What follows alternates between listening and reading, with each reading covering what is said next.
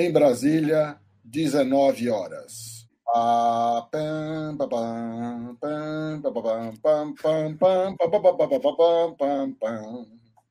Estamos ao vivo. Fala aí, pessoal, sejam bem-vindos a mais um Sem Freio de número 163. Eu sou Dimitri Cosma. Eu sou Antônio Marcelo Galbetti. E hoje teremos aquela pauta livre. Na verdade, não é pauta livre. A gente temos um, nós temos um tema principal aqui que eu acho que vai ter vários assuntos em cima desse tema. Que a gente vai falar sobre o tema base. Vamos tentar, porque o Marcelo é sempre difícil a gente manter o tema base, certo, pessoal? Ah, tá. é, eu, eu tô começando a ficar ofendido agora. É sempre. Isso não é politicamente correto o que você está fazendo comigo. É uma dificuldade, mas a gente tenta. Seguinte. O tema vai ser a censura e o politicamente correto, né? Então vão ter vários assuntos atuais que a gente vai conseguir dar, um, dar permear esse assunto, né? Vamos falar de várias coisas, inclusive o soco do Smith. Vamos falar de. É, tem um monte de, de, assunto aqui que eu anotei aqui para a gente conversar. É, Lula, Lula, Lula Palusa, um monte de coisa assim. É, inclusive a, a, a questão da, da Rússia tal. Então tem muitos assuntos que permeiam essa questão da censura e do politicamente correto também. Vai dar para ser um papo bem livre, bem bacana. Beleza? Marcelo, pode fazer dar meus recados aqui, antes da gente soltar a conversa? Marcelo adora meus recados, é a coisa que ele mais adora aqui. Bom, quem está começando agora, já aproveita, dá like logo no começo do programa. Se ainda não é inscrito, se inscreve, clica no sininho de notificação, aquele papo todo para o YouTube entender que você gosta do nosso conteúdo, né? Que é relevante para você. Gosta do nosso podcast, espalha, manda para frente aí, manda para outras pessoas, né? A gente está disponível sempre no primeiro dia no youtube.com barra Dimitri Cosma e no dia seguinte estamos disponíveis em áudio no é, no Spotify, Google, é, Google Podcast, Amazon Music, etc. Então você segue a gente também. Você prefere só ouvir a gente, não ver a nossa belíssima, a nossa belíssima fronte aqui, vai lá, só escuta a gente também. Uh, outra coisa, a gente também está disponível no dimitricosmo.com, além do podcast, você vai encontrar outros trabalhos meus, filmes, games, artes, etc. Tudo lá organizado. E mais um recado, último recado aqui. O, se você gosta do conteúdo que a gente faz, se quer apoiar a gente de alguma forma, dar um, aquele apoio moral, considere a possibilidade de se tornar membro aqui no canal. É um cafezinho por mês e você vai receber um monte de conteúdo exclusivo só disponíveis para os membros. Então você vai ter um monte de curta-metragem, um monte de documentário. Tem, tem um material novo lá, inclusive, uns documentários bem legais, mostrando o processo de produção de alguns curtas-metragens nossos que é material novo lá, está só disponível para os membros. Então é um material bem legal. Clica em Seja Membro, dá uma olhada lá no que você recebe imediatamente. E mais importante que o conteúdo que você recebe é dar esse apoio moral aí. Só falar assim: ó, tô gostando do conteúdo que, que vocês produzem e quero que continuem produzindo. Dados os recados, Marcelo, você precisa de jabá aí. Tem algum jabá aí? Não, não, é, Jabá não. É, já, já, que essa, esse cantinho é o meu, é o cantinho do Galbetti, olha que bonitinha essa camiseta. Olha aí. O que, que é isso aqui? Eu não estou conseguindo entender. É uma, parece uma coisa de arquitetura, não sei o que é. É, isso daqui é o Sesc é, Fábrica. É ah. Só que é o edifício projetado pela Lina Bobardi. Olha.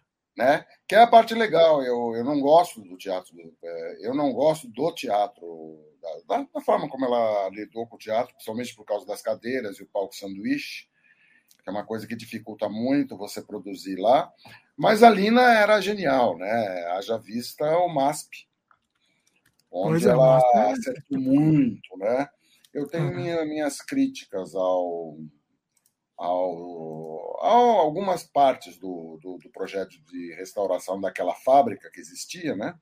Mas, ah. enfim, é um assunto em paralelo. É que eu, é que eu ganhei essa camiseta faz pouco tempo, fiquei contente com ela e mostrar no mundo. Né? Bom, esse assunto que a gente está permeando hoje é um assunto que você tem Danger Danger uh, Olha aí, que, que sensacional. É, putz, essa câmera invertida é tão estranho, cara. Esse espelho é, é meio, meio complicado. Mas, enfim. Para quem não viu aí, o Marcelo mostrou o robô do, do Perdidos no Espaço. É sensacional. É. Na verdade, quando você vai falar de politicamente correto, censura, essas coisas, né, quer dizer, na verdade, em que momento politicamente correto pode virar uma censura? Você tem que falar de bom senso. Né? Eu até separei aqui para o tema, porque né, o, o, qual é o significado moderno de bom senso? É, bom senso é uma qualidade que reúne as noções da razão e da sabedoria, caracterizando as ações que são tomadas de acordo com as regras e costumes adequados para, para determinado contexto. É, é uma definição sabonete, porque na verdade o tema é sabonete mesmo. Bom senso é você utilizar bom senso. Você pegar o que está faltando aí na, na humanidade. É, exatamente, você tem que fazer uma ponderação, né? E muitas vezes a gente não tem ponderação. O Aristóteles ele fala mais que é o, o bom senso é o elemento central da conduta ética, uma capacidade virtuosa de achar o meio termo e distinguir a ação correta, o que é, em termos simples, nada mais do que bom senso. Eu acho que o Aristóteles definia melhor né? Que essa coisa de você pesar as questões. E quando falta o bom senso, é aí que, porque o politicamente correto, na verdade, é uma, é uma posição bem intencionada. Quem é democrático, quem é quem, quem se preocupa com o seu semelhante, alguma coisa, ele, deve, ele deveria abraçar a questão do politicamente correto de forma amistosa. Bom, ocorre que quando então, você deixa... é autoritário, né, só para completar. Não, fala aí. Ah. Quando você é autoritário, né, isso fica complicado, tanto para aqueles que defendem o bom senso, como para aqueles que o atacam. Os autocratas, os autoritários, não gostam do politicamente correto e nem do bom senso, na verdade. Mas o que está acontecendo é o seguinte, é, e eu, isso daí eu tô, eu tô aprendendo há pouco tempo aqui. Eles tem pessoas que estão desvirtuando o sentido do politicamente correto para todos os lados, tá? E esse politicamente correto está sendo desvirtuado. É, por exemplo. É, é, não, fala. Por exemplo. Não, fala. É, então, é, pois é, mas desvirtuado. O problema é o seguinte: tem gente que às vezes defende uma tese, e o bom senso, obviamente, o bom senso é o bom, o bom senso não, mas o politicamente correto constitui basicamente de você não provo, uh, criar circunstâncias que você ofende as pessoas. Então, obviamente que piada de piada de negro não é uh, não é não é não é aceitável. Tem cara entendeu? Que acha, não, imagina, ele não é negro, ele é branco, de olho azul, não sei o quê, papapá, papapá. Né? Imagina, que exagero. Não é exagero. Né?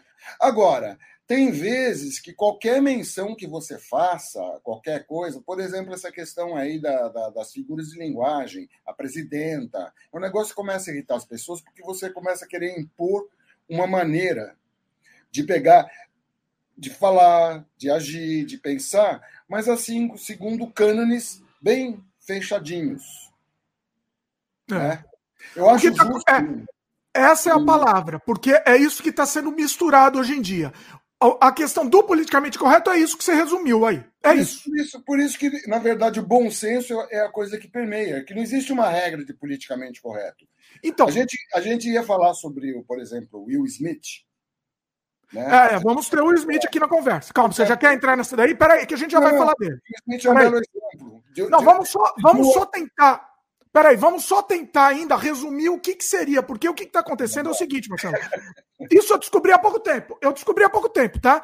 As pessoas estão usando assim o, o, o termo politicamente correto para criticar a imposição a algumas coisas, algum, algum, alguma forma de pensar. Então eles estão dizendo assim: é, eles chamam de politicamente correto quando. quando eu tô, vai ser difícil explicar isso. Mas tem o, o tal do Jordan Peterson, não sei se você conhece ele, tá, muita gente está falando ele, está virando um ícone aqui do, da crítica ao politicamente correto. E ele está virando, está sendo endeusado nesse sentido. Eu não vou nem dar minha opinião sobre isso. Eu vou dar minha opinião sobre o que, que ele, o que, que ele prega.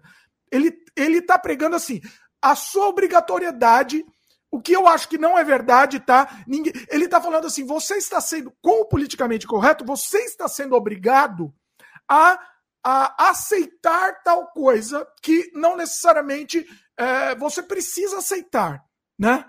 Então, ele está falando que você é obrigado a aceitar algumas coisas. O politicamente correto está fazendo isso. É isso que você também estava falando. Entendeu? É, quando, quando você parte para obrigação e quando você parte para a defesa de uma tese, que muitas vezes é o que acontece, né? É, por que, que muitas vezes petistas são considerados chatos? E hoje em dia você, eles dividem essa, esse troféu do troféu valeu da chatice, entendeu? É, troféu valeu da chatice é, com os bolsonaristas, porque com motivações ideológicas, as pessoas tendem a impor uma maneira de comportamento, uma maneira de pensar, maneira... a imposição. E você defende isso com garra, com negócio. E aí o que, que você cria? Você trata a pessoa como se a pessoa fosse um inimigo. Quando você trata alguém como inimigo, você cria inimigos. Essa é a questão. Então, o pessoal do politicamente correto, que defende com muita avidez o politicamente correto, ele acaba, na verdade, obtendo o efeito contrário. Ele não convence ninguém e começa a fazer com que as pessoas reajam com o fígado à questão do politicamente correto. O cara não, não reage mais com o cérebro. Ah, politicamente correto. Não. Então, e como se o politicamente correto fosse uma obrigação. Não, você tem obrigação de se comportar bem. Então, por exemplo, vou dar um, um exemplo de politicamente correto: ser educado, tratar as pessoas com cortesia. Tem cara que não, não tenho que tratar ninguém. Eu posso, eu posso, é só eu, sou eu, eu sou assim. É meu jeitinho. É meu jeito. Ah, vá pentear macaco. Você já criou um inimigo. Você já criou de cara dois, três inimigos aí. E você vai, em vez de você construir, você vai destruindo relações que é isso também. Então, tanto o pessoal que defende com veemência acima do normal a questão do politicamente correto, existe o pessoal que ataca o politicamente correto com a veemência acima do normal. Eles são iguais. Eles andam na mesma direção, só que em sentidos opostos, né? Que é mais ou menos o que acontece com a questão ideológica. Você perde o bom senso. Você perde o equilíbrio, porque o bom senso ele trabalha com equilíbrio, segundo aquela, aquela visão mesmo aristotélica, né? Você tenta, ou seja, você tem que ser democrático para pegar e assumir. E, e, e, se você vê que uma pessoa está cometendo uma coisa que possa ofender alguém, porque o politicamente correto basicamente parte do princípio que você não pode ofender as pessoas. Ah, tem gente que se ofende com qualquer coisinha. Eu contei uma piada de preto com preto e ficou chateado. É, é até resi... Porra, caralho, você pintou, você contou uma piada de mau gosto para uma pessoa que vem tem todo um histórico de preconceito. E você acha que o cara tem que aceitar numa boa, assim porque é bom humor? Vai pentear macaco, né, cara? Você está completamente errado. E tem Agora, aquele nível, né? Tem o um nível de, de aceitar, de aceitação. Tem pessoas que têm um nível menor ou maior, né? Você nunca vai saber exatamente qual é o nível de aceitação de algum então você tem que usar muita de, de muita ponderação. Quem está ponderando bem nessas, nessas circunstâncias é o mercado corporativo, por incrível que pareça. A preocupação que existe no mercado corporativo, primeiro, é a inclusão. Inclusão de pessoas. Então você não pode fazer piadinha mais, não é permitido mais hoje fazer piadinhas com mulheres. A, a, piada de loira burra começa a ficar num. Porque, na verdade, é ofensiva. Porque, primeiro, você faz parte de uma generalização que toda pessoa. que é, um, que é uma generalização preconceituosa. Ela tem um fundo preconceituoso. Então, o politicamente correto tenta a moderar isso, mas tem que se, a palavra certa é essa, moderação. Não repressão. Porque quando você parte para a defesa do politicamente correto com veemência e sem moderação, você começa a praticar censura. E aí a reação que você tem é um efeito contrário. Você cria mais inimigos. É Exatamente. É Concordo. É agora, tem casos que as coisas ficam malucas, você perde o controle. Por exemplo, posso falar do Will Smith? Vamos pro Will Smith, vai lá. Will Smith pega, ele pegou, ele. O, o Chris Rock, ele fez uma brincadeira de péssimo gosto. Foi uma piada ruim, né? Vamos dizer assim, foi uma piada ruim. Olha, eu acho, eu acho, eu acho muito eufemi, um eufemismo de dizer que é apenas uma piada ruim. Era uma piada ofensiva, porque fala da condição da mulher do cara, sabe? Você brincar com as Ou seja, na verdade, o pessoal que é contra o bom, o, o politicamente correto, quer liberdade para fazer bullying. O pessoal que é contra, é, exatamente. É, é, e o liberdade, é, é que é a liberdade do bullying total. Né? Eu conheço um idiota, é um idiota que é médico hoje em dia. Ele fala, pô, cara, agora os caras acabaram com o trote. Pô. Na minha época era legal o trote. Sabe o que eles faziam, cara? Eles pegavam as pessoas, além de, eh, de, de rapar o cabelo, eles jogavam as pessoas num tanque. Nossa. tinta. Nossa. Teve gente que foi parar hospitalizado no hospital porque tapou os poros, deu uma merda terrível. E o cara achava isso bacana, usar, fazer violência contra essas pessoas. Bom, haja vista que esse cara, ele patrocinava, ele pegava mais uns três amigos. O cara fez faculdade de medicina, olha só. Pegava os três amigos, levavam umas meninas, drogavam e, prostitu... e estrupavam. Nossa. E o cara acabou se formando médico. É olha, é, então, é olha uma das nível, pessoas mais é. escrotas que eu já vi na vida. Quer dizer, com, com, é, e o cara acha que não, imagina, o trote é bacana. É uma piada, é uma brincadeira.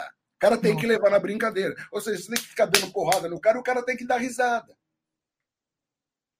Estou exagerando? Bom, daí voltando ao Will Smith. Voltando para o Will Smith. É. O, o Chris Rock faz uma brincadeira péssima. O, Will ia ficar quieto, mas ele viu que a mulher ficou muito ofendida, a mulher dele. É, ele deu uma risada antes, né? É, ele tentou, mas não conseguiu e foi lá dar um tapa. Aí ele piorou uma situação, porque se ele chegasse lá e falasse, cara, você não devia ter feito isso. Sabe, minha mulher tá uma coisa. Você magoou a gente profundamente, cara. Reveja o que você está fazendo e voltasse para o lugar dele, cara, ele acabava com o Chris Rock. Quem ia estar tá sofrendo sanções, etc., era o Chris Rock, que deveria ter sanção também. As pessoas estão caindo em cima do, do, Will Smith, que fez uma besteira tremenda, mas está todo mundo esquecendo do Chris Rock. O Chris Rock não tem que ter liberdade para fazer esse tipo de piada, brincar com a doença das pessoas, magoar as pessoas e fazer bullying com as pessoas.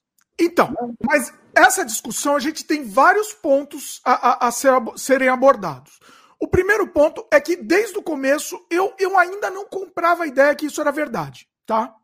Eu ainda não comprava ideia. Para mim, é isso tá, tava muito com cara de armação, tá? E o Oscar precisa de armação. O Oscar precisa, né, para falar. Ah, você tá achando que o tapa, tudo, tudo aquilo foi armação? Tudo, é. Hoje em dia eu tenho dúvidas já. Antes, na, na, quando eu assisti, eu assisti ao vivo depois de alguns dias eu ainda tinha certeza que era armação. Hoje em dia, de tanto que ele se ferrou, o Will Smith, eu agora tenho dúvidas se é armação ou não. Não, não Pode, foi, não... cara. Mas Hã? não foi, mas nem importa. De qualquer modo, houve uma piada de péssimo gosto. Mas veja bem, Marcelo, não foi uma piada não é uma coisa assim que, você tá. Né, você tá. tudo bem, é, é, aquela coisa, é o sarrafo da piada. Tem pessoas que, que têm um nível um pouco maior, tolerância maior ou menor. Tudo bem, não, não vou discutir isso. A questão é que não era um, um, um, um motivo para chegar e chegar àquele ponto. Tá? Essa é uma das questões. A gente tem que discutir a outra questão, é a repercussão que isso teve dos dois lados também. Mas vamos lá, vamos primeiro nessa questão do, do motivo. Né? Uh, ele, ele, de repente, ele tava, já, já brigou com a mulher antes de ir pro Oscar, estavam lá ainda, os dois estavam se arrumando para ir pro Oscar, o Will Smith e a mulher, né? E, e teve, tiveram briga, ele riu da piada. Se, vamos supor que for verdade, se for verdade essa história. Ele riu da piada, aí ele olhou pra cara da mulher, a mulher olhando feio, aí ele falou, não, se eu, se eu não fizer nada, vai ficar pior para mim. Aí ele teve uma atitude é, impensada, vamos dizer assim, Will Smith. Se for verdade. Pode ter acontecido, vamos dizer. Se for mentira, se foi combinado isso para falarem, eu já ouvi falar que tem patrocinador de, de alopecia aí, da, da, da, tal da alopecia, que nunca ninguém ouviu falar, e aí eu ouvi falar que tem um patrocinador lá em cima forte, entendeu? Então, assim, tem um monte de. É, é a guerra de mentira, né? Estamos vivendo na. A, nossa vida é mentira. Tudo é mentira. Então a gente não sabe o que é verdade ou não. Enfim, tem esse outro lado também. Tem o lado também que poderia ter sido combinado, mas eles não esperavam que tivesse essa repercussão. Também tem esse outro lado. Né? E meio que assim, capa... o, Will Smith, que sempre foi um bom rapaz, ele teve uma repercussão tão negativa que não é, não estava sendo esperado isso. Também poderia ter sido. Né? Não, não, tem gente que está defendendo, dentro da, da, academia, tem gente que está defendendo o Will Smith ser cancelado o prêmio dele. Quer dizer, aí, por causa de um tapa, ele, ele não, já não é mais um bom ator, é, sabe? Então existe essa vingança também. Um vingança, essa é a palavra. É uma vingança, é uma vingança. Agora, toda atitude violenta deveria ser, tem que ser coibida. Mas não se pode, o que eu acho que está errado nessa história é não, o pessoal está passando a mão no Chris Rock. Isso está ah, ah, tá. errado. Isso está então, muito. Só tem outro lado. Peraí, mas tem um outro lado também. Tem o pessoal passando a mão no Will Smith. E falando assim, os canceladores, tá? Os, os canceladores falando, não, ele tem que dar porrada mesmo. Tem que não, dar tudo porrada. bem. O pessoal que defende a, a, honra, a, a defesa da honra por sangue, entendeu? Vai ser a favor do Will Smith. Né? Ele tinha todo o direito de dar o tapa. Não, não tem. Não. Não, não tem. tem. Não tem. Mas. Podia ser a pior. Ó, podia ser mas, a pior piada possível, que eu nem achei que foi pior. Mas, mas podia, o... ser, podia ser. Ah, eu achei uma merda a piada. Tudo bem, não, não, não vamos discutir brincar, isso. Brincar com doença alheia, cara. Brincar com, com situações que as pessoas são, são guindadas, entendeu? É que nem você pegar uma pessoa com vitiligo, entendeu? E ficar dizendo, ah, você parece uma vaquinha malhada. Sabe? Ah, parece uma piada inocente. Não é, cara. Ela é extremamente ofensiva você fazer uma piada dessa. Né? É, é. E, e sair dando risada. Não, tem que levar na piada. Não, não tem que levar.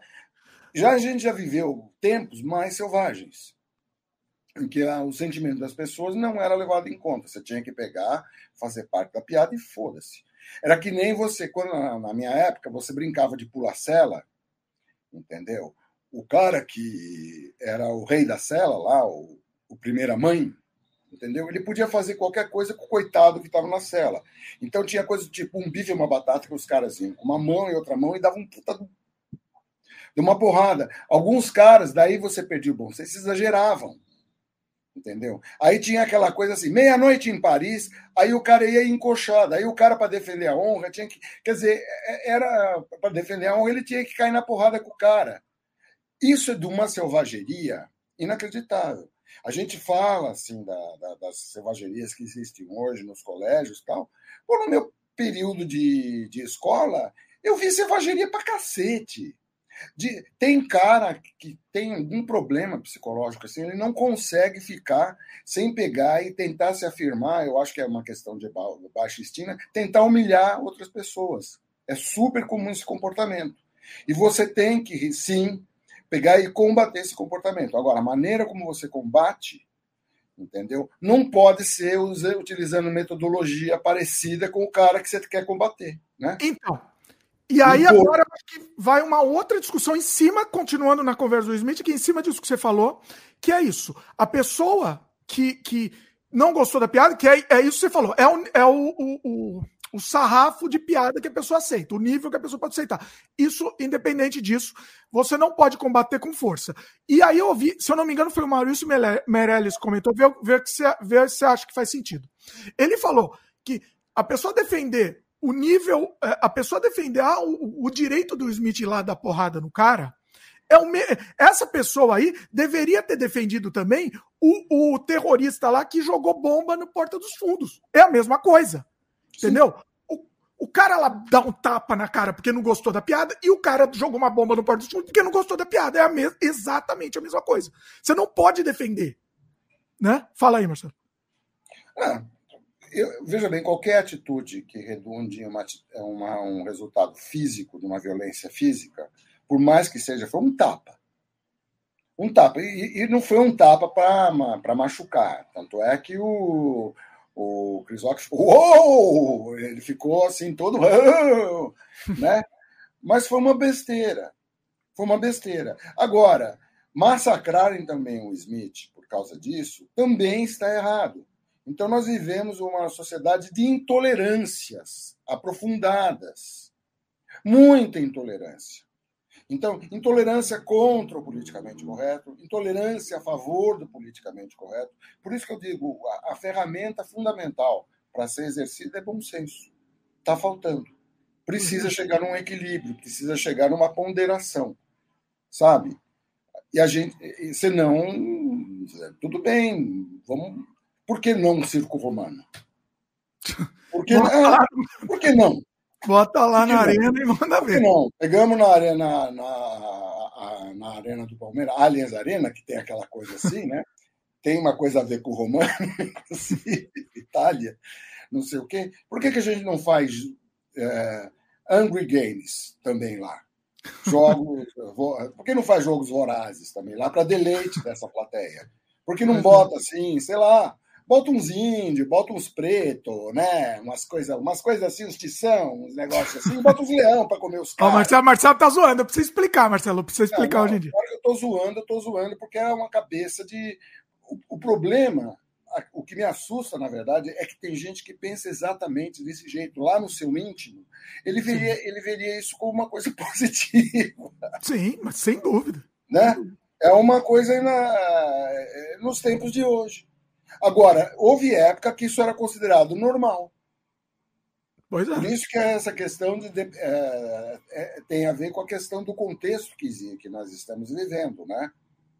Sim. Já houve época que um cara pegar e, e o cara é chefe no trabalho, passar a mão na bunda da secretária, fazer gracinha, ou mesmo estuprar, ah, não, é uma coisa de homem, sabe? Ah, sabe? Ah, era, deixa ele. É, é deixa ele. É, era, era visto como uma coisa normal. Sim. Né? E, no entanto, para a vítima desses, desses verdadeiros, sei lá. Né, crime, eu, crime. É, os criminosos crime. aí.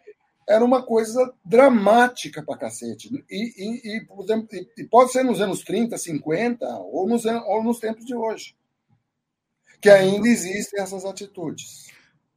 Por outro lado, que nem aconteceu com Morgan Freeman, daí você começa a ver o outro lado, a, a outra moeda, entendeu? O cara pegou e, e, e, passou uma cantada na menina, ah, ele me assediou. Percebe que daí a questão dos. Eh, Exatamente. É. E, na verdade, o que pode dizer. Primeiro, primeira coisa que sempre, nessa situação de assédio, não é não.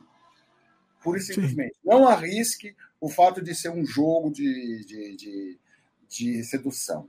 Não sabe? insista, né? Não é não e A pessoa fala não é não. E a coisa é justamente assim, quando a pessoa fala não, você continua, aí você está assediando. É simples assim. Sim. É simples assim. E você não tem o direito de assediar, você passa do seu espaço. Pois você é. invade o espaço da pessoa. Pois é. é. É muito simples. Isso no mercado corporativo está sendo muito coibido, porque era super comum, colegas, tal, né? Existem alguns fulanos que ainda estão é, vivem sob a égide do seu instinto. Ah, eu sou macho, sabe? Essa coisa assim. É meu direito, né? É. é, o cara. Não, tanto é que o feminicídio é um crime que é muito comum no Brasil, porque o cara. É muito comum o cara, a menina desfez o namoro com o cara, o cara vai lá e apaga ela. Não. Na boa, e ele acha, e ele acha que ele estava no direito de apagar ela porque ela tinha virado uma propriedade dele. Na, na historicamente dele. isso, né? Historicamente foi, tem gente que foi até absolvido por isso. Né? Isso vem dos comportamentos e de nossos, nossas questões instintivas. Numa, numa tribo de macacos, entendeu? O macho dominante, entendeu? Ele é dono das fêmeas, né? E qualquer macho que queira pegar o posto dele, ou ele escorraça ou ele mata. Pois é. Quer dizer, então, só que isso chama-se para lá de barbárie, isso é para lá da pré-história. Você vai retornar no tempo? Tem cara que acha que sim, que é o normal. Pois é. Ó, deixa eu ir para os comentários. Só para a gente encerrar a questão do Will Smith aqui, o, o John, depois eu vou ler os outros comentários, tá? A Luiz também mandou, mandou, várias perguntas aqui, comentários que a gente vai, vai entrar também nelas. O Johnny é, comentou aqui, né, sobre o Smith. A Academia de Artes e Ciências Cinematográficas de Hollywood anunciou nessa sexta-feira que o ator Will Smith está banido de todos os seus eventos, incluindo o Oscar, por um prazo de 10 anos. Olha aí. Bom, eu acho o seguinte: se não fizerem nada, se não fizerem nenhuma sanção ao Chris Rock também, pela piada de mau gosto, aí a coisa fica meio estranha. Sabe? É meio estranha. É uma, aí você tem aí um. Tudo bem, os caras querem fazer do Will Smith um exemplo. Sim. Saca? Mas eu acho que crucificar simplesmente o Smith, eu acho errado. Né? Tudo bem, banir o cara por um período X, é, com rigor. Para... Dez anos acabou a carreira do cara, né? Em 10 anos acaba a carreira. Ele vai continuar, ele vai continuar. Ele vai independente. Continuar, independente, não, não vai, a vida dele não vai sofrer um, um, um, horror. Eu acho uma pena, porque é um grande ator. Mostrou. Eu fiquei muito impressionado com o filme anterior a esse, que ele tinha feito, como, como ele tinha se tornado um grande ator, em que ele fazia o papel de um, de um médico de origem africana que ele descobre que o, os jogadores de futebol americano tinham um problema cerebral. Uhum. Ele resistiu e ele fez um. Ele, é, um, é um papel magistral, cara. Qual, você, você lembra do nome? Ai, como é que é o nome do filme? Eu não assisti cara? esse daí, não. Vou procurar, ah, vai falando que eu vou procurar aqui. É, é, bom, enfim, ele inclusive encontra. É, é, ele, ele, acima de tudo, é uma pessoa extremamente digna. Esse personagem do Will Smith. É. O Will Smith, sabe uma coisa interessante? É que ele sempre primou pela imagem dele na carreira. Né? É isso que é muito estranho nesse caso. Porque ele, só pra você ter uma ideia, o, se no roteiro tivesse alguma coisa que depusesse contra ele, hum. ele já mandava tirar do roteiro. Ele não, ele não punha nada. O, o, personagem dele sempre tinha que ser um bom moço. Em todos os personagens que ele faz. Então é muito estranho que isso tenha acontecido, né? É muito estranho. Tá é fora assim do, do, da persona dele, né? Até. Então é. é tava, é... Tô tentando ver se eu acho aqui a filmografia. É o filme anterior, você falou? É, um dos filmes anteriores. Nossa, ah, eu não sei, tem um monte de filme. Ele tem muito filme. Tem, filme é... pra cacete. Por isso que eu falei, deixa eu ver, ó. Não tenho a menor ideia aqui. Nossa, ele tá com uns 4, 5 filmes em, em pré-produção ainda. Então, assim, uh, não sei o que vai acontecer. Né, é um filme de 2016, acho. Esquadrão Suicida. 2016 Aladdin, temos cola Beleza Colateral, Bright, pode ser Bright? Não, Bright é um filme que ele é um policial num mundo em que uh, os elfos. Com, com, com, concussion, eu só estou falando vendo em inglês. Concussion, esse aí. É esse aí? É, concussão. 2015. 2015. Cara, é um puta papel que ele faz. Olha, ele faz um papel de um, de um cara. E, e para você pegar, fazer um papel desse, da forma magistral como ele fez, você tem que entender o que é dignidade, entender o que é ser correto. Então é surpreendente.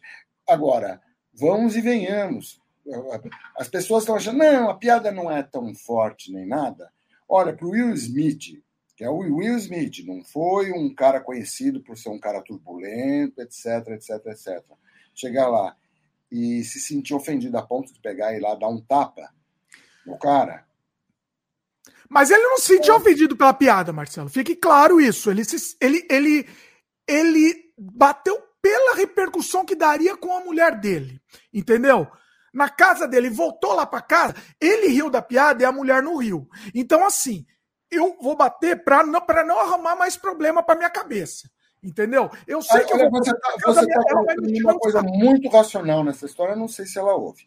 Eu não faria, eu não faria nenhum, eu não vou afirmar nada. Eu não faria afirmações de que foi isso. Tem muita gente falando, ah, foi isso. Não Mas ele riu, não, não faz sentido. Não faz sentido, Marcelo. Não, não... Às vezes você ri de tanta. Várias vezes eu já ri de raiva, querendo matar a pessoa e ri. Ó, ele acabou de brigar com a mulher, eles brigaram, estão meio que brigaram. Aí de repente eu ri da piada e eu olhei pra cara da mulher e ela tá, tá com cara de ódio, olhando para mim com cara de ódio. Eu, eu, preciso fazer alguma coisa agora. Agora eu preciso fazer alguma coisa. Sem pensar. Subiu lá e fez essa merda. Eu, assim. É, eu não sei, olha, isso é conjectura. É conjectura. É conjectura. Não vale. O fato é o seguinte: o Will Smith estava errado de ter dado tapa. Eu acho que a piada do rock é uma piada uh, fora de propósito, qualquer piada que mexa, ainda mais na presença da pessoa.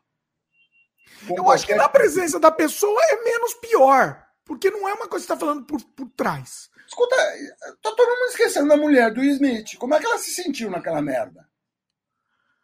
É que, bom, eu não vou discutir a piada, porque assim, não vou discutir porque assim, é, é de cada um. Eu, isso eu respeito porque é de cada um. Eu tô pensando, tô me colocando no lugar da, da esposa do Will Smith. Você mesmo acabou de dizer que a mulher que ele pegou, ele riu da piada, ele olhou, a mulher estava olhando com ódio. Sim, então. Pô, é. Então, isso não diz nada para você? Não, tudo bem, ela tem direito. O que eu tô dizendo é a reação dele. Ele não, ele não foi bater por causa da piada, ele foi bater por causa da mulher. Você, você tá conjecturando que foi. Não, não é conjectura, Marcelo. Isso não é conjectura. Eu Porque sei. ele riu. Se, se ele riu, não é conjectura. Entendeu? Tá Olha, lá, eu, sinceramente, não fiquei olhando detalhes desse negócio. Eu acho toda essa história escabrosa. Só acho, trocando em miúdos, é, o Smith realmente errou feio em ir lá dar um tapa no cara, e o cara errou feio também, foi extremamente deselegante, foi extremamente escroto ao fazer uma piada daquela com a mulher, com, ainda mais com uma, uma condição de saúde da mulher do cara. Ó, tem um comentário aqui, ó, em cima disso, tá? Quero que você, quero que você comente em cima. É o Entempode. Sinceramente, se fosse minha mulher ou minha mãe careca recebendo uma piada assim, acho que também perderia o controle. É, eu, eu não sei. É, tem gente que. Uma vez teve um moleque, moleque, aqui no prédio, que pegou e. Ele estava aprontando um negócio, eu fui falar com ele falou: O que foi? Que foi? Eu falei: Vai, bate aqui. Bate aqui para você ver. Como eu te boto na cadeia por agressão. E o uhum. moleque não fez nada. Né? Aí teve cara que falou assim: Não, você devia ter dado uma porrada nele. Não existe isso, cara. Não existe.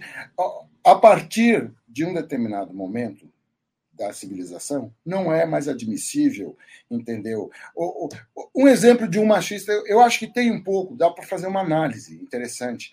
Quando você começa, o Putin, por exemplo, você já viu quantas vezes o Putin se colocou como machão, como negócio? Não existem homossexuais na Rússia. Esse cara decide invadir um país e quebra a cara.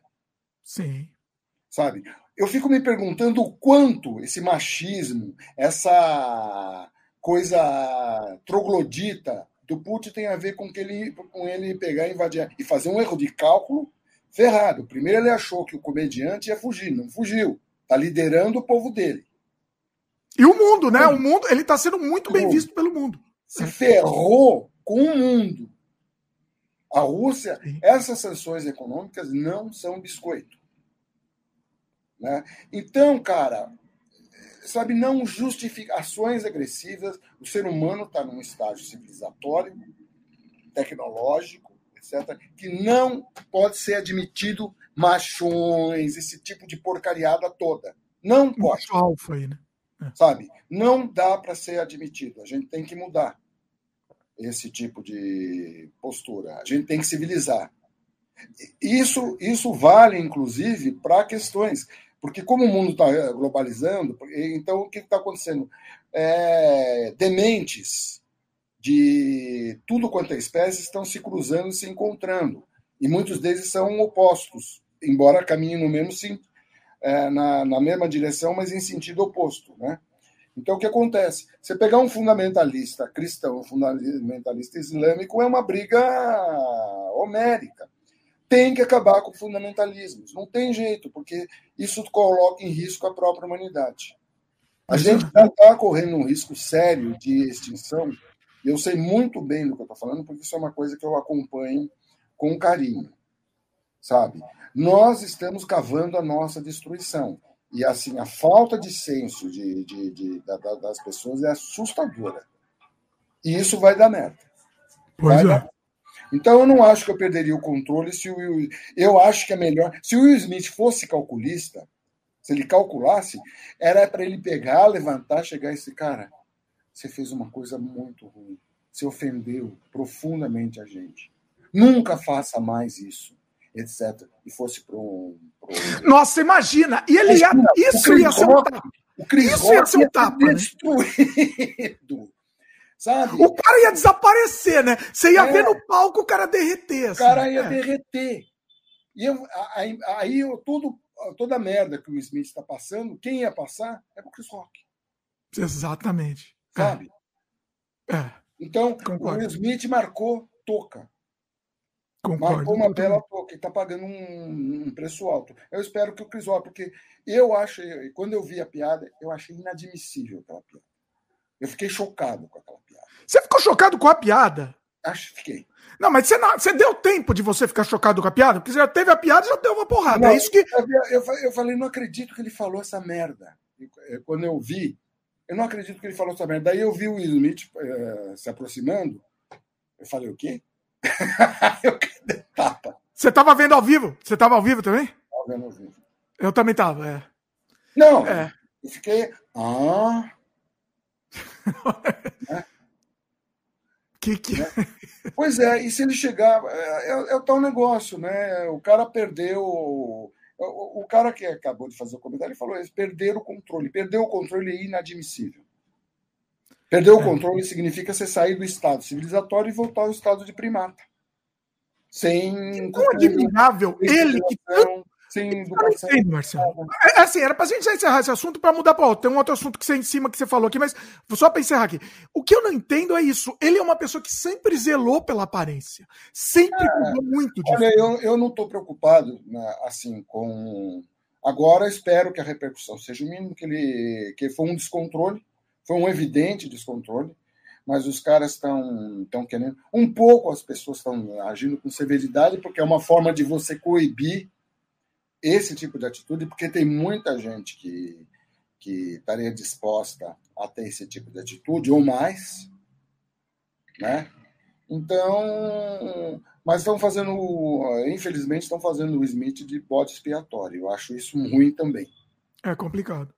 O, o Entem pode, ó, depois, pessoal, vocês estão mandando vários comentários aqui que vão gerar discussões boas aqui. Mas eu, eu deixo só encerrar esse assunto para gente, a gente fechar aqui. O, o Intempod falou que será que o Will Smith achou engraçado? Engraçado que a, a, a ah, batida assim. Ah, vai ser engraçadinho eu dar um tapinha lá no cara. Pode ser, de repente pode ser. Ele não, não, talvez não tenha. Mesmo se foi combinado, eu acho que eles não pensaram. E deixa eu contar. Ah, deixa eu contar para você, Marcelo, acho que você não sabe. Eu, há alguns anos atrás, acho que faz uns 5, 4, 5 anos, eu é, tinha, é, tinha um outro canal de Canadá que, que existia um boato que a gente era inimigo, tá? Que a gente era inimigo, que um odiava o outro, era o canal dos irmãos Prézia. E ah, tinha esse boato e falavam, né? E aí o que, que a gente combinou? A gente combinou de fazer um vídeo fake de lutando, um lutando com o outro. Era como se a gente estivesse andando na rua, um encontrou o outro sem querer, o, o, na rua, e tava gravando lá, e aí um começou a, a ofender o outro e começamos a se bater. E existe esse vídeo, um, a gente lutando no vídeo, e eu lancei com sensacionalismo. Ó, encontrei youtubers da rua aqui e saímos na mão e lutamos, sei lá o quê. E o pessoal acreditou nessa história. Só que a gente não quis manter a, a brincadeira, a mentira aí por tempo, era para mostrar que não tinha nada a ver isso. Né? Então, no próprio vídeo, termina a luta e tal, e sai sangue, feio, um negócio ficou bem feito. Muita gente acreditou. Só que no fim do vídeo a gente revela que aquilo era só uma brincadeira para mostrar que não tinha nada a ver, que aquilo que é uma palhaçada esse negócio de achar que tem, tem, né, que tem concorrência, que tem inimizade e tal. Muita gente não chegou no final do vídeo, Marcelo. As pessoas tem gente que parou no meio do vídeo e se desinscreveu do, bom, canal. Você conhece aquela coisa do é, teve um cara que fez um programa, foi genial. Ele pegava, hum. ele chegava a um carro num condomínio e falava assim: é, é, ele sabia, tinha uma lista de moradores, fez uma pesquisa e conseguiu uma lista de moradores, etc, etc. Né? Hum. Olha, boa tarde, eu tô, vou na, na casa tal, negócio, barará, barará, barará, vou lá pegar, esquartejar a mulher tal, tudo bem? Não, o cara, ah, não, claro, porque o tom, ele usava um tom assim e falava coisas horríveis. E todo mundo, não, claro, olha, é a segunda. Você pega na segunda rua, vai à esquerda. As pessoas. Porque as pessoas. Você nem ouviu, ouvem. né, que falou. É. As pessoas não ouvem, as pessoas não leem, as pessoas não chegam até o final do vídeo. Há uma. Nós temos o empoderamento do idiota. É, outro dia não, não fiquei vendo um, um idiota que publicou a postagem. Não é porque Einstein era Einstein, que eu vou pegar e me curvar às teorias de Einstein. Eu tenho as minhas. Gênio, Ele tem as dele. É, é, não, porra, Belo, eu tenho as minhas teorias, segue. Eu tenho a minha teoria. A Terra é plana, começa daí. Não é porque Einstein falou que eu tenho que acreditar. Pô, por que, que o Einstein falou? Eu vou acreditar. Tempo relativo, cacete. Que relativo nada. Tempo é o relógio. O relógio não é relativo. Hora um, hora dois. Hora Tá aqui no meu relógio, não tem nada de relógio. Quer dizer, o idiota, é o idiota com poder de difusão, de, defendendo idiotice. É muito bom. Quanto é lado. E Einstein, E Einstein, para o idiota, não, eu sou. Falta, falta. Então a gente precisa recuperar pudor, a gente precisa recuperar, recuperar decoro, sabe? Humildade, reconhecimento da, do, do talento alheio. Né? Porque parece que assim, você vê, é, é um negócio maluco, você vê de vez em quando os, as pessoas dão acesso a um fã subir no palco, o cara começa a cantar desafinado e sai sucesso. Porque o importante é que a pessoa está aparecendo lá, como muita gente, milhares querem aparecer, sem uhum. nada para entregar, sem nenhum delivery para entregar. Eu tô, o que eu, eu tô espantado com a quantidade de gente que está metendo pau na Anitta. Vamos fazer uma polêmicazinha aí. Vai lá, Anitta, manda aí. Sabe? O que eu acho assim, grosseiro. Mas em que sentido? Explique em que sentido. Ela não canta nada, que ela. É errado. A Anitta é uma pessoa que se desenvolveu muito. Eu não preciso gostar do repertório da Anitta para reconhecer que ela é uma profissional competente. A Anitta estudou, cara, ela melhorou, ela canta afinado. Ela está cantando bem. Você pode não gostar do repertório dela. E ela faz um, um trabalho profissionalíssimo de superstar. Tem várias, tem várias é, Anitas, né? É, é, é, cantoras internacionais que cantam, dançam, tem todo esse bizancene. É muito importante a presença física, etc. Quantidade de gente está metendo pau na Anitta de graça, assim como quando apareceu a, a Greta Thunberg. O que teve de velho metendo pau na, na, naquela menina abusada, não sei o quê, sem questionar o que ela falava. Tudo bem, alguns questionavam, alguns negacionistas questionavam. E sendo que na, no ato eu vi que, que ela tem toda razão, a geração dela está muito puta, porque eles vão pegar o, o, os velhos que ficou, ficavam criticando a Greta, vai morrer logo logo. Ninguém vai pegar a merda que a geração dela vai pegar. Inclusive, estamos no tema, porque o politicamente correto é, tá vindo dessa geração nova. Eu, eu, comentei isso, inclusive acho que a Luísa comentou aqui, depois eu, eu vou ler seu comentário, Luiz. O, a nossa, a, a, os novas, as novas gerações são muito melhores que a gente. Muito melhores, né? De uma, de uma, maneira, de uma maneira geral. O pessoal está né? buscando uma maneira, uma maneira mais civilizada de convivência. Eu acho que é isso, né? Agora, bom senso e ponderação. E se, se uma pessoa está discordando de você, você tem que convencê-la, não impor para ela. Sabe? Ninguém me convenceu até agora essa questão do TODES. É, eu acho isso. Desculpa.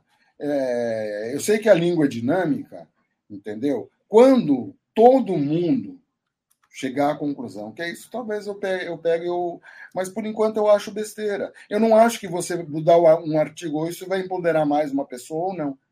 O que empodera pessoas são as realizações e não é, títulos. É, inclusive tem muita gente, eu não vou, eu, eu, eu também não, não, não, eu não sou capaz de opinar, mas tem muita gente da, que, que, da, da, da que, que, que, sofre na pele a questão que é contra.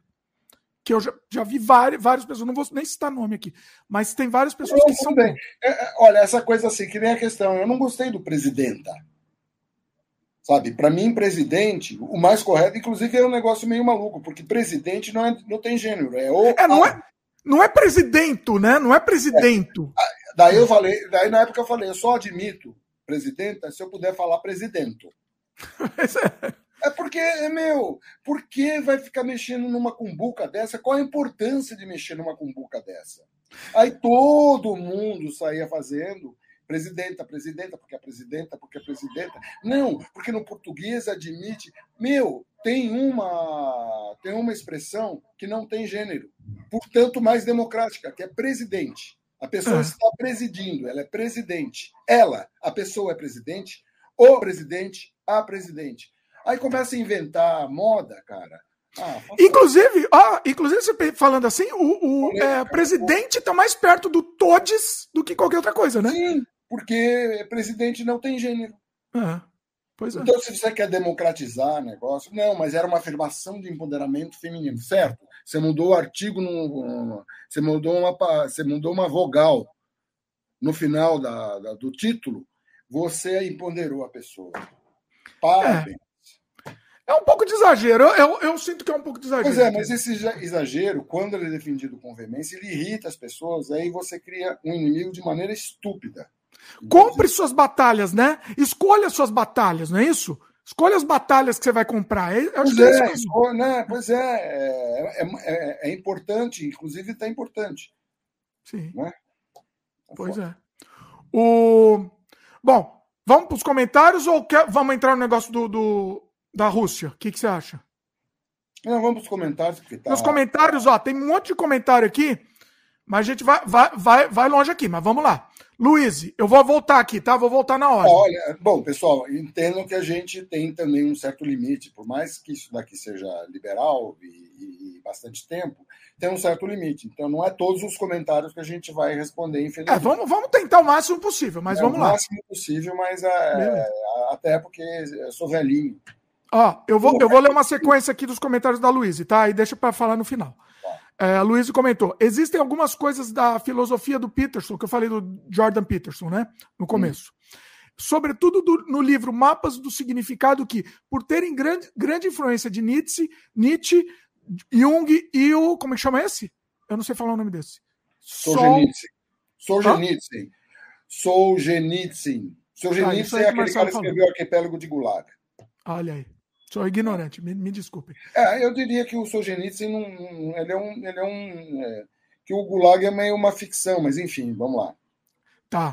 Podem até ser interessantes. Entretanto, quando ele entra nesses assuntos de politicamente correto, transfobia, questões raciais, fica difícil. Ele é um dos intelectuais mais influentes do nosso tempo. Pena que parece que a maior parte dos seus seguidores compraram suas ideias menos sólidas. É, isso é comum, eu não sei, eu, eu, eu, eu não li, sinceramente, uh, nada desse cara. Eu estou interessado mais naquele é, israelense, que agora me fugiu o nome.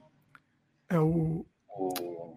Eu sei quem você está falando. Nossa, me deu Filósofo israelense, que agora tem um branco, a coisa de velho, né? Mas eu já descubro já, utilizando o pai dos burros, é... Enquanto você vai lendo, então vai, vai pesquisando que eu vou ler mais um comentário para a gente ir passando na frente. Peraí. O Entempod comentou que ele tem um tio que diz que tempo bom era os anos 80, onde ninguém fazia mimimi e tinha o gordo, o magrelo, o quatro olhos e a liberdade era real.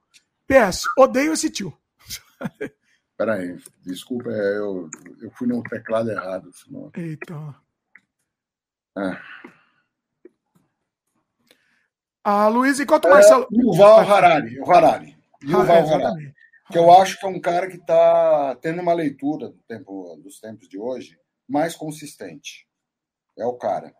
Ainda não li esse outro fulano aí, mas assim, eu estou me interessando, estou começando a, a, a, pegar. Porque eu, eu, leio muito sobre outras coisas, e, e é né, eu não sei, além, além de ter feito música, eu acabei me pós-graduando em paleobiologia. Por conta disso, eu tenho lido muito sobre o passado. É, é o passado que é importante, né? Vamos falar a verdade, porque a gente reflete o futuro pelo passado. A gente sabe o que vai acontecer no futuro pelo passado. Né? Exatamente. O planeta, é. aquilo que eu digo, o planeta já viu tudo. E o que condiciona a, as condições de vida do momento são a mistura de gases. Se a gente está mexendo na mistura de gases, vai dar merda.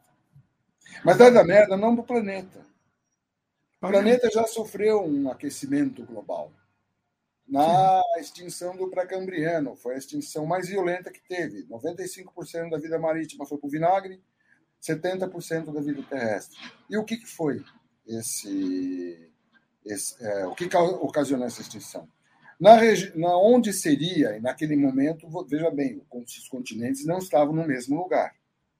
Né? Onde seria hoje a Sibéria, ocorreu um puta de um vulcanismo mega gigante. Mas o que foi a pá de cal, a pá, ou, ou, a cereja do bolo nessa história toda, foi que houve um afloramento de níquel mega gigante. Esse afloramento de níquel provocou uma mega multiplicação de seres microscópicos anaeróbicos que tinham como subproduto desse consumo de níquel microorganismo que consome metal, né? um negócio estranho, é, metano. toneladas de metano foram jogados na atmosfera junto com CO2 e outros gases. O que aconteceu? O planeta aqueceu. Aqueceu, 95% da vida marítima foi para o vinagre, 70% da vida terrestre. O planeta já viu isso. Passou um tempo, as coisas voltaram. Antes, muito antes, muito antes, há 2,5 bilhões de anos, a vida que surgiu na Terra foram chamadas cianobactérias, algas azuis. Qual é o subproduto das algas azuis? Oxigênio. Elas se multiplicaram tanto, tanto, tanto, tanto nos mares que é, a, a mistura de gás ficou alterada com uma quantidade brutal de oxigênio. O planeta virou uma bola de neve. E esse, esse período foi chamado, é, chamado pelos paleontólogos, pelos paleobiólogos, de snowball. O que, que manteve a vida? Vulcanismo. Hum. Vulcanismo, poças aquecidas que mantiveram a vida. Depois, quando as coisas voltaram a um negócio de equilíbrio, a vida pôde se desenvolver é, novamente. E assim vai. O planeta já viu de tudo, cara. No Cretáceo, você tinha aqueles gigantescos, uh, libélulas gigantescas, escorpiões gigantescos, bichos voadores gigantescos. Por quê? Porque tinha mais oxigênio na atmosfera do que tem hoje. Não. E isso permitia a, a, esses animais terem um pulmão que pegava e colocava esse pulmão maior e, podia, e uma sustentação maior, porque a atmosfera ela era um pouco mais pesada, mais densa. Tudo isso o planeta já viu. Se a gente pegar for extinto, o planeta vai continuar. A vida vai se. Não sei que daí que vida vai ressurgir. Nós temos uma capacidade, a gente é meio barata também, né? Capaz que a gente sobreviva, mas a nossa civilização vai para o vinagre, com certeza. Sim. Um a vírus pode... encontra o caminho, diria, né? No um dia... vírus pode fazer isso. Pois é. Vamos supor que o, que o, que o junto, é, por exemplo, essa, essa epidemia de coronavírus, o vírus que tivesse aparecido era um vírus com uma violência tamanha e uma, e uma transmissibilidade tamanha que ele matava a pessoa em duas horas. Vamos supor que surgisse uma coisa assim que vai comendo não. coisa. Não tem controle mais, acabou. E, e, e vamos supor mais ainda, para a alegria das outras espécies, que eles só matassem seres humanos. Mas isso, quando mata muito rápido também, né? Tem um jogo que mostra isso, que ele simula isso, chama. Esqueci. Plague.inc. Ele simula. Se você cria os vírus, né? É um jogo de você criar o vírus e ver o que acontece com a humanidade. Se é um vírus muito forte que mata muito rápido, esse jogo ele, ele, mostra assim, ele o vírus não se espalha muito, porque você matou. É, é, é por isso que eu estou falando, mas imagina uma transmissibilidade que a coisa vai pegando de tal modo em que as pessoas vão morrendo, a não ser que você consiga isolar, etc, etc. A gente não conhece. É. A gente não sabe o que pode ter. Tem um negócio chamado permafrost, justamente também na Sibéria, que está derretendo, que ficou congelado lá não sei quanto tempo, e vai ter um monte de vírus lá. Um né? depositário de vírus que a gente não tem a menor ideia. Pois é. Entendeu? Nunca vamos subestimar o, a, a capacidade de gerar perigos para a nossa espécie que a natureza tem. Ela é muito mais forte que nós, entendeu? E nós somos extremamente desrespeitosos com ela. Pois é. Muito frágil. A vida é muito frágil. Pois é. Voltando para os comentários aqui. A Luísa perguntou aqui, né? A gente estava falando do, do Peterson. É, não sei se é verdade, mas eu ouvi dizer que, é, que a maior parte das pessoas se posicionaram contra o. Ah, não, falando do Smith. Ah, não, o comentário dela foi outro aqui. Vi... Ah, não, então vamos só para o Smith. Volta agora, não, não, não, não, Peraí, Marcelo Lebaixo aqui, a pessoa que está só ouvindo não vai entender nada. O pessoal se posicionou contra o Smith por, por conta da defesa da tal liberdade de expressão. Como foi a repercussão no Canadá? Eu acho que está no mesmo nível, tá? Muita gente está contra o Smith. Eu acho que tem mais gente contra do que a favor. Mas é, a gente... é só que é o seguinte, a piada que o a liberdade de expressão tá, que é outra história. Liberdade de expressão, você tem então tem que ter liberdade para ofender o outro. É, não é, é, é, é assim. Mas é. Mas, Bom não, mas lá e processa. Sei lá, você não pode bater. Não, não, não. não sei lá, eu processa. Eu não estou defendendo o tapa do Smith. Mais bonita. estou defendendo o tapa do Smith. É. Mas eu estou dizendo o seguinte: você não pode também ter liberdade. Não, porque ela está falando, eu estou falando porque ela falou em liberdade de expressão. Entendeu? Sim. o, o rock não tem, não pode ter liberdade de expressão para ofender. Você não, não pode ser. Tudo bem, é. processa. Mas dizer que ofender é, é, liberdade de expressão, então racismo é liberdade de expressão. Piadas não, racistas. Vai cair no, no lá. Melhor nem, nem entrar nessa cena. Mas piadas racistas são liberdade de exprção. Não teve deputado. Não, nos Estados Unidos, e pior que nos Estados Unidos, a, prim, a, tal da primeira emenda lá diz isso, né? Você pode. Você pode. Nos Estados Unidos, ele permite a pessoa ser nazista, o desgraçado ser nazista. Entendeu? Então é, é muito complicado isso, é muito complicado. É, é, eu, eu, entendo o que você está falando. Novamente, bom é. senso, ponderação. Você não. Pois é. Ó, o comentário da, da Luísa que a gente está falando do Peterson aqui foi aqui, né? É, que ela falou que viu num vídeo meu do Canadá Diário sobre o politicamente correto, que a gente falou, né? Falou da questão aqui do, do que eu fico feliz daqui do Canadá ser politicamente correto, e ela falou que tem uns comentários tristes lá pessoal falando em ideologia de gênero, assim que as pessoas tinham descoberto as falácias disso. É muita imbecilidade que o pessoal. É, é imbecilidade que a pessoa. Eu, eu acho essa, essa ideia da ideologia de gênero é uma coisa lançada pela extrema-direita, entendeu? É uma falácia e uma coisa autoritária para cacete, entendeu? E anticientífica. Para começar, porque as pessoas não nascem gays. As pessoas não se tornam gays porque alguém falou para elas se tornarem gays. Elas nascem. Isso a ciência já provocou. Existe homossexualismo no mundo animal, existe negócio. As pessoas são o que são. O que você tem que cobrar de qualquer pessoa é ter uma, uma atitude civilizada. Ponto. Agora, se ele é gay, se ele não é gay, se ele tem raça, se não tem isso, isso daí não tem a menor importância uh, o uhum. que é importante, o que ela pode apresentar, o que ela pode contribuir de concreto. Pois é. Para melhoria de todos, porque é isso que nós temos que pensar, na melhoria de todos. Isso não é comunismo, isso não é, isso é uma questão óbvia. É uma defesa de espécie. A espécie uhum. humana, ela está em perigo. Ó, sobre a que a gente estava falando do pronome neutro, né? O Wilson Oliver falou aqui que ele não pode chamar Dimitri, eu tenho que chamar Dimitro. e o. É, eu, eu sou a... Marcelo, eu sou macho. Entendeu? Porque Mas, tem é, nenhum... olha tá, tá aprovado que é macho. Pronto. Não, não, veja bem, Marcelo, em latim, arcaico, quer dizer filho de Marte. Olha aí, eu não sabia, sou. Guerreiro, cara. Sou guerreiro. E Antônio, que é o meu primeiro nome, significa flor. O quê?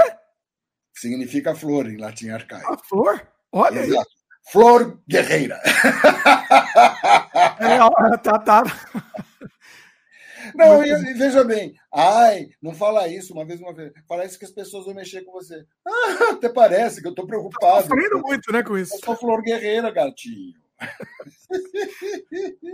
Ó, aí a Luísa perguntou aqui, né?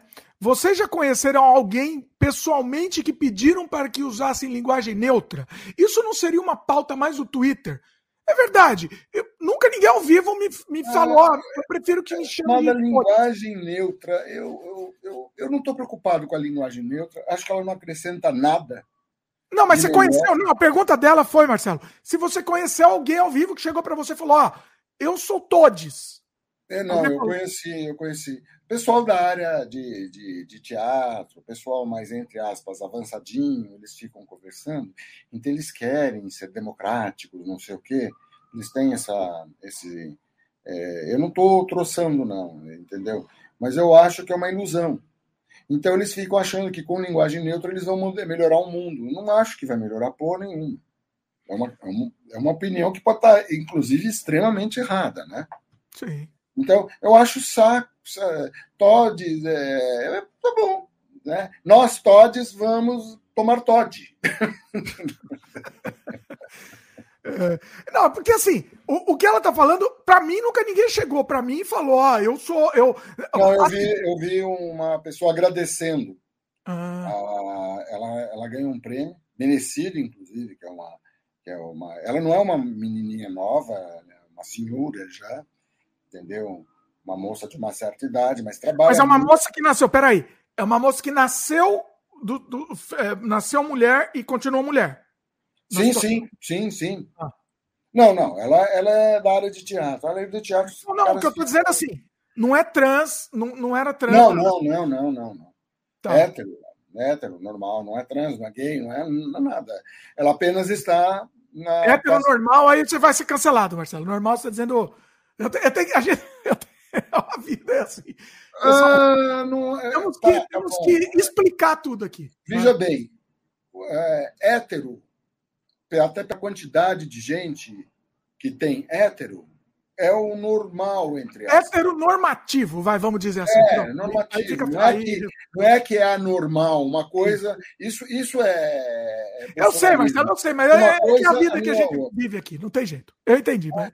mas vai... senão, senão, pelo exagero e pela falta de bom senso, justamente. Ah, não, mas ele falou que é normal. Daí fica uma é, discussão. já, já escalou, né? O nome da Rosa tem uma cena que é maravilhosa, em que o pessoal. Porque quem não lê o nome da Rosa, leia, que é um romance fundamental, e o William de Baskerville, que é o personagem principal, ou veja o filme também, que, é com o Sean Connery, que está sensacional. É, o William de Baskerville estava indo para o mosteiro para participar de um debate da ordem dele, que eram franciscanos, com uma outra ordem de autocratas da igreja. Ah. Né? E a discussão era uma coisa do tipo assim: a cueca verde de Jesus Cristo era branca? E assim saem perdigotos de raiva, uma hora aparece o debate, então um negócio de uma besteira dessa. Sabe? Pelo amor de Deus, perder tempo com. Por isso que eu acho essa discussão do Todd não vai melhorar o mundo. Você chamar de todos e você excluir o masculino como a definição. Né? Agora, como os tempos vão passando, você vai tomando cuidado. Por exemplo, eu tomo cuidado de não falar todos, mas é, é, os seres humanos, entendeu? Eu vou mudando um pouco as palavras para não pegar e não ficar melindrando o grupo e não entrar, porque o meu objetivo principal é não, não entrar em polêmica idiota. Não criar ruído, né? Essa é a questão, é o ruído. Não criar ruído ou não tenho medo de dizer, polêmica idiota. Sim. Polêmica descerebrada, polêmica sem cérebro, que não leva a lugar nenhum. Não leva a lugar nenhum. Basicamente não leva a lugar nenhum. Não, não leva, não, não acrescenta, não, não, não é produtivo. Pois é. Não melhora a vida de ninguém. Né? Então, sei lá. Ó, o, o Paulo Ribeiro comentou aqui: o próprio inglês é mais neutro naturalmente, aí facilita. Sim. É tudo bem, mas o inglês é inglês. Né? E, você veja, existem machistas ingleses. Também é. O, o machismo tá. É melhor, olha aí, tá provando, inclusive. Porque... Isso prova, inclusive, o inglês é totalmente neutro, então tem machista. Continua tendo é, idiota. Né? É, é, um exemplo de, de que existe. Você não sabe? vai acabar com o idiota com o todo. Não, não, vai acabar. É então... É interessante essa lembrança, que é bom pegar e falar para os idiotas que você pegando e instituindo o neutrismo num negócio que você vai melhorar essa questão, não vai, não vai mudar nada. Exatamente. Quem é, quem é troglodita vai continuar troglodita e mais troglodita ainda, porque tem mais uma coisa para ficar batalhando. Ai, pelo amor de Deus. É. A Luísa comentou aqui: me parece que a linguagem neutra faz mais sentido em uma situação individual. Se alguém chegar pedindo para não ser chamado de ele ou ela. Não, aí é outra coisa, né? Aí é outra coisa. Se a pessoa pede, é. Tudo bem. Como é que você quer ser chamado? Eu acho correta essa pergunta. Como você quer ser chamado? Sim. Você é. Ah, não, eu sou uma mulher trans. Tudo bem. Então Sim. é ela. Sim. O, o, Laerte, eu conheci o Laerte, a Laerte. A Laerte. É. Entendeu? A Laerte. Ah, é, eu, eu, falo o Laerte porque eu estou me falando ao passado, quando era o Laerte. Sim. É, era um cara, foi uma surpresa ver o Alaerte passar por essa transformação. Ele pede que se chame nele de A, vou chamar de A.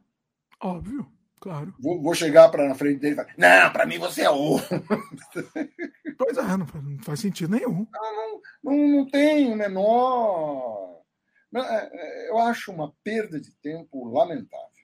É, é complicado. Se a, agora, Ó, se a pessoa pede, eu acho. A pessoa é... pede, exatamente. É, é, é, o vai da pessoa, exatamente. É o respeito que você tem. Como você quer ser chamado? Eu acho justa essa pergunta. Sim. E acho justo que você é, faça o que a pessoa pede para ser feito. Exatamente. A Luísa comentou aqui. os, os, conservadores, entre aspas, ela falou, usam isso para dizer que vão impor obrigatoriamente a todos como se fosse um crime dizer o contrário. O que não é uma verdade nem no Twitter. É, conservadores. É... Nossa, essa gente me cansa. a minha beleza. ah, peraí, vamos ver. Tinha um comentário. Bom, vamos, vamos pro lance da Rússia, que, eu, que tem a ver com o nosso tema aqui da censura e politicamente correto aqui. Eu estava vendo algumas matérias na televisão russa, da televisão russa, tá? Sobre a questão da guerra tal. E a televisão. Por que, que os russos estão apoiando a guerra? As matérias mostram o lado completamente diferente. Eles criaram uma narrativa. Sim, sim uma narrativa de fake news. De, a pessoa, eles vivem realmente num universo próprio. Mas todas as ditaduras fazem isso. O nazismo, a população nazi, é, no nazismo não tinha ideia de como a guerra estava realmente, mesmo quando os aliados começaram a tomar terreno. Isso não é novidade nenhuma. Então, né, nesse, nesse momento, a opinião da população russa não vale um pedaço de cocô de galinha. Sim não vale nada, porque está completamente uh, subjugada. E quem se manifesta ao contrário é, é brutalmente reprimido. Sim. Então, né, o que é surpreendente é aqui, eu discuti com, com. Discuti assim, né? A gente tem intimidade para tal, com um amigo que é esquerdista, bem esquerdista tal. Não, mas olha as razões de Putin. Eu falei, razão de Putin Invadir a, a Ucrânia é, é justificável para você? É você sério? É contra a violência? Nossa. Você é contra a violência. Mas o cara está intoxicado. Eu acho o seguinte: existe um negócio que eu, que eu nomeio chama-se intoxicação ideológica. Que pode mas ocorrer. Nem, olha, peraí, mas nem isso tem, né? Porque o cara é esquerdista e ele vai defender a Rússia. O que, que tem a ver? Primeira coisa. Porque é o Nada. seguinte, porque tradicionalmente, porque é o seguinte, na verdade, os esquerdistas, muitos esquerdistas se julgam progressistas, mas na verdade são conservadores também. Porque é, tradicionalmente a Rússia foi um bastião contra o capitalismo. Quando, né? Então, é o cara é burro, o cara é um, é um burro. É, Você desculpe ser seu amigo aí, Marcelo, mas o cara é um burro. Tanto é que eu não dou o nome justamente para não ser execrado. Não dá o nome, não, porque aí eu posso xingar. Né? Mas olha, um, não, mas é. Não, ele é, é ele está intoxicado. Foi o que eu falei para ele. Você está intoxicado ideologicamente. Sabe? Tudo Você bem, mas, não, mas nem tem isso. Nem tem. Não, não, não existe. Não tem nenhuma relação, nenhuma relação mais hoje em dia. Eu sei, Dimitri, mas as pessoas. Mas existe essa coisa. Eles têm uma psicose tamanha com relação aos Estados Unidos e vamos dizer que não é também tão à toa, porque os Estados Unidos têm uma história muito grave de ingerência em outros países, etc. Só que eles mudaram um pouco, mas também são uma nação imperialista, como é a China, como é a própria Rússia, como toda nação é. Sim. A nação, as nações defendem, acima de tudo, seus próprios interesses. Quanto mais poder, mais ainda. É. Os intoxicados ideologicamente, eles estão mais propensos a serem influenciados por qualquer é, coisa que vem lá de um centro, porque as narrativas são criadas à esquerda e à direita. E eu falei, e eu falei pro cara, meu, você não vê que o Putin é um cara de direita? Se você analisa bem, o Putin é um cara de direita. Sim. Tanto quanto o Viktor Orbán. Tanto quanto o cara lá da Bielorrússia. Então, é um negócio meio maluco. Né? Intoxicação ideológica, intoxicação religiosa, essas intoxicações levam as pessoas a. Inclusive gente inteligente, culta. Então. Um fenômeno interessante. Olha Aí, que interessante. Eu estava vendo as matérias do, do, do, jornal, do jornal, dos jornais russos, né? E eles enfatizam muito: estamos lutando contra o nazismo. É, Sim, essa é a linha narrativa essa, é essa é a narrativa que foi jogada para o mundo da esquerda, onde o. Não, não é esquerda, Marcelo, é o jornal russo. O jornal eu, russo está falando isso. Eu sei, o, o Dmitry, mas essa narrativa foi jogada pelo mundo da esquerda, e você vê que tem gente de esquerda que defende a Rússia, ou falou, não, olha, não é tão assim, porque na Ucrânia também os nazistas sabe? Isso daí não é de hoje. Não é de hoje que tem essa narrativa. É, existe neonazistas na, na Ucrânia, mas é uma porcentagem mínima, como existe neonazista em vários países. Só que os caras vieram com a história porque já se acalentava essa invasão e a tomada de partes da Ucrânia, pelo menos, já de longa data. Então já está se jogando essa narrativa uh, no mundo, no, no, no, submundo da esquerda, vamos dizer assim, há muito tempo. Pois é. Então é complicado. É e, o, e essa narrativa, inclusive, não sei nem se a gente pode ficar falando essa palavra aqui na, na, na live para o YouTube, depois enche o nosso saco. Mas é a vida. Narrativa. Essa narrativa, esse N, esse N aí, na, o, o na, é a mesma coisa que o comunista no Brasil. É, a, é o bicho papão, entendeu? Temos um bicho papão, um inimigo invisível é o... destruir. O comunista do Brasil, do, do vamos, vamos resolver tudo isso aí, vamos. É o é o nada. É, é uma simbólica, é uma simbólica criada. Você cria um símbolo de ódio, onde as pessoas, as pessoas é, um, é uma coisa, é uma simbólica para ser odiada que não existe, é uma coisa que não existe. Não existe, não existe. Os caras criam. É que nem a tal da ideologia de gênero. Sim, mesma coisa. Sabe? Onde as pessoas mal informadas que são acreditam que um gay vai chegar para a filhinha dele e transformar a filhinha dele querida numa gaia. É um nível de, é um nível de, de loucura que não tem. É, não adianta nem é, Intoxicação ideológica é, é uma das características dela é a alucinação. Alucinação é a melhor palavra. É uma alucinação, é uma alucinação que parte. Sabe? Os nazistas usaram muito bem esse tipo de. As técnicas que estão sendo usadas até hoje foram todas inventadas no Terceiro Reich. Sim. E elas são eficientes, elas não são. Elas não. Né, elas, elas são muito eficientes. Sim, sem dúvida. Tanto é que tem pessoas. Tanto é que você vê que o Coiso está com uma. É, tem um monte de gente que vai votar hoje. Hoje, hoje eu, eu, eu, eu praticamente eu fiz, eu quase que pedi de joelho para a minha colaboradora doméstica, colaboradora do lar, que ela falou, ah, acho que vou votar no Bolsonaro. Eu falei, fiquei contando, falei, olha, olha, faça isso, mas se você fizer, é seu direito. Mas escreva minhas palavras. Você vai se arrepender. Porque esse cara vai terminar de destruir o que ele está destruindo. Nossa. Mas você vê que boa parte das pessoas são completamente desinformadas. Então, as pessoas reagem com o dia a dia, assim, mais imediato. Por isso que ele está apavorado com essa questão da inflação, porque ele sabe muito bem disso. Que aí, aí sim, né? Pesa no pesa sim, direto. Porque vai no bolso tal. Aí o que, que, ele, que, que ele fica fazendo? Não, não é comigo. Eu não tenho nada a ver com isso. Eu sou presidente a do Brasil. A culpa nunca é minha. nunca. A culpa nunca é dele. Sempre é uma coisa externa, sempre negócio. Não, não fui eu, não fui eu, não fui eu, não fui eu. O tempo todo. Pois é. Ó, em cima do que a gente tava falando, o Ezequias. Cadê aqui? Ezequias Silva e Silva comentou, né? Mas o Putin não quer a volta da União Soviética. Aí ele não. falou, entre parênteses ainda, não sou esquerdista. O Putin quer a volta do Império. É isso que ele quer. Né? Ele quer a volta do chamado de União Soviética, é Império. A não, ele falou, Marcelo, ele falou abertamente, ele quer a volta dos czares, é antes da, da, Sim. da União Soviética. Não, o Putin tem uma admiração mega gigante pelos Romanov.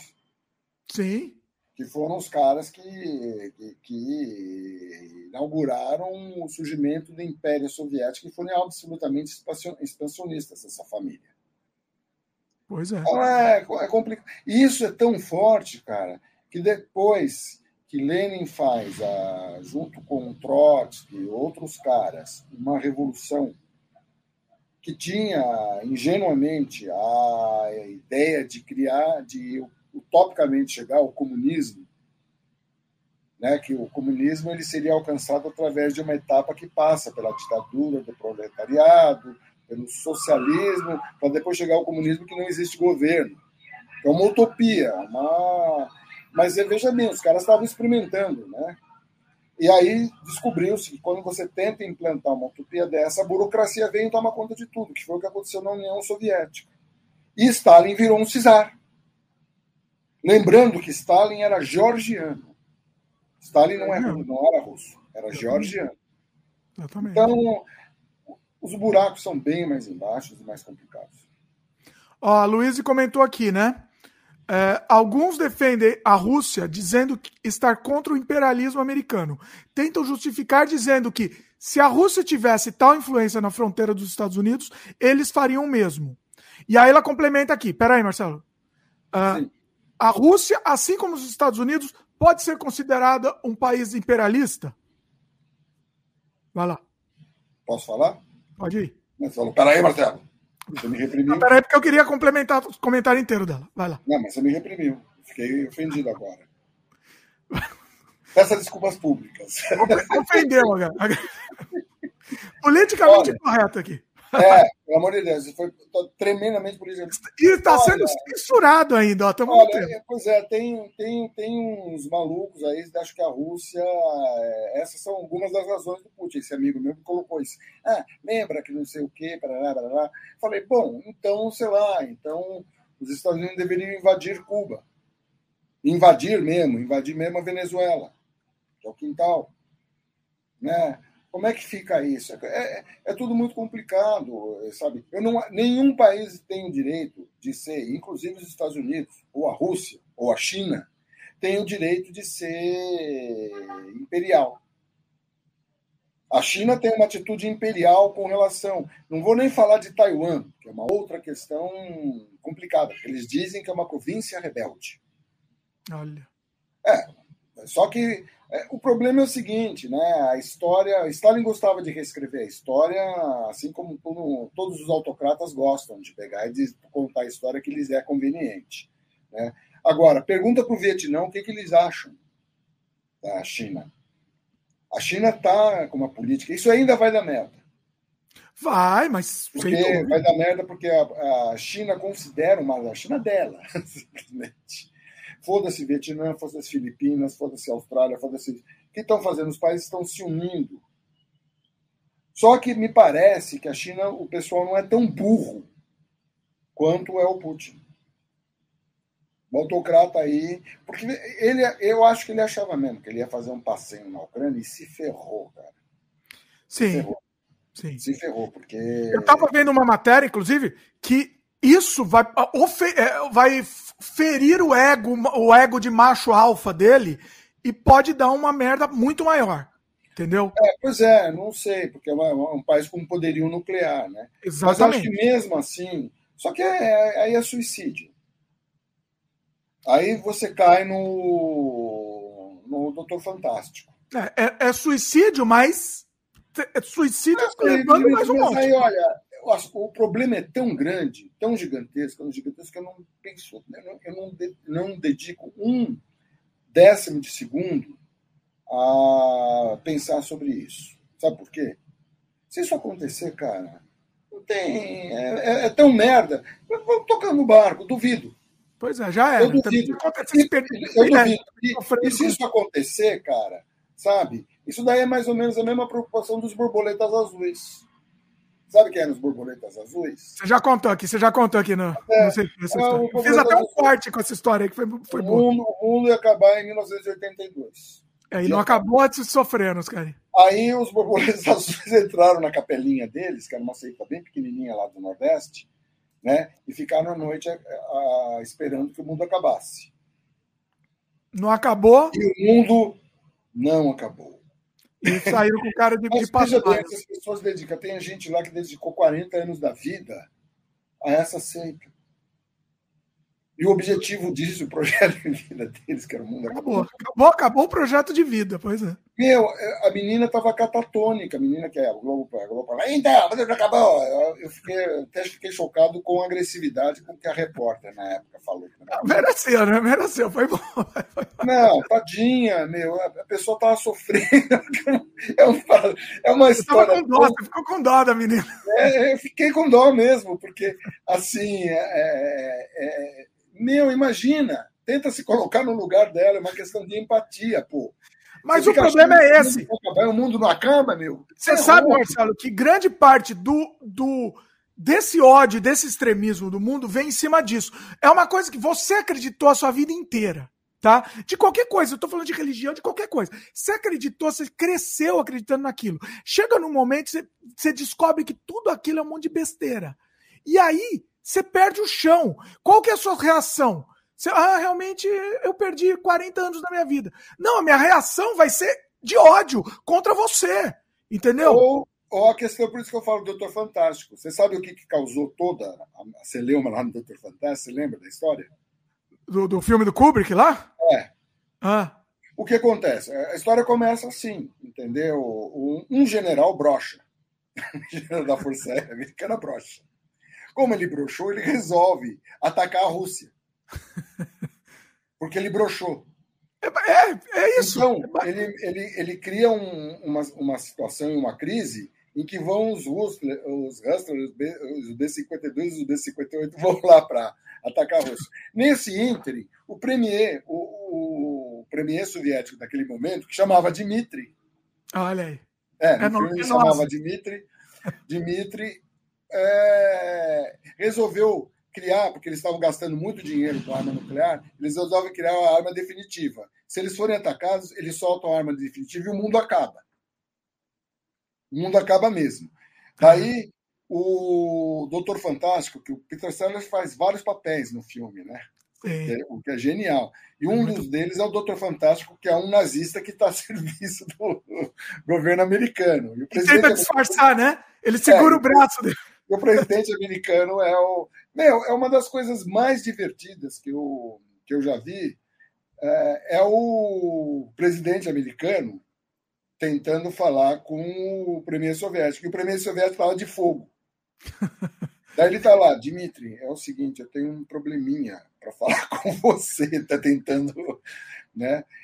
Não, Dimitri, não, não posso ir aí, Dimitri, eu estou aqui no concerto, inclusive que o senhor é embaixador.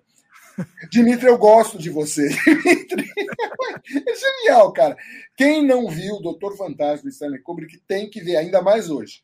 Hoje, olha, faz, é muito mais representativo assistir hoje. Assista, é, muito bom. Porque é genial, porque você vê, assim, é, é, é uma.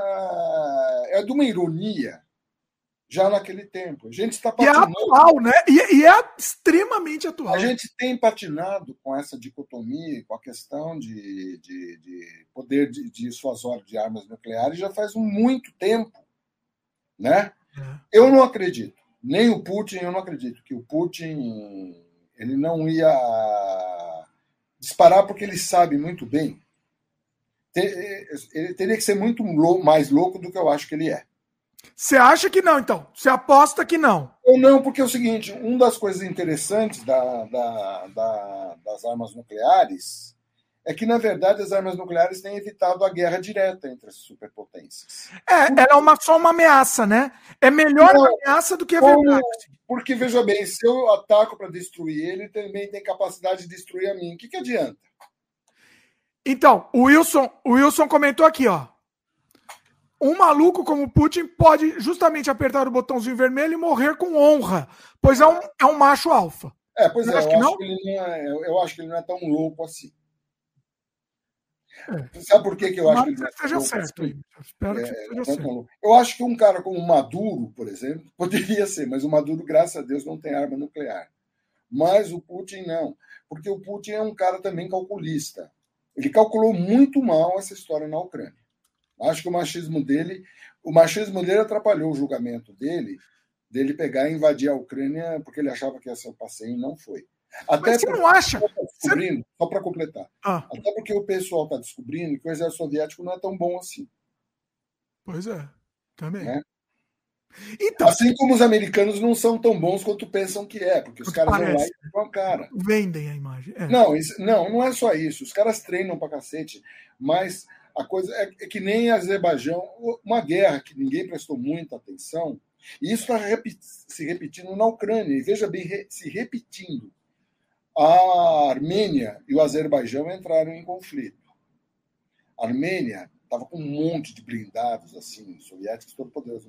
Os drones, aqueles drones turcos que a Armênia, que a Ucrânia também está usando, acabaram com as divisões blindadas do, dos armênios. E a Rússia está tá sofrendo o mesmo problema, sabe? E é um é um teco-teco E é interessante que é um teco-teco motorzinho a hélice, hum. né? que tem capacidade de destruir tanque do ar.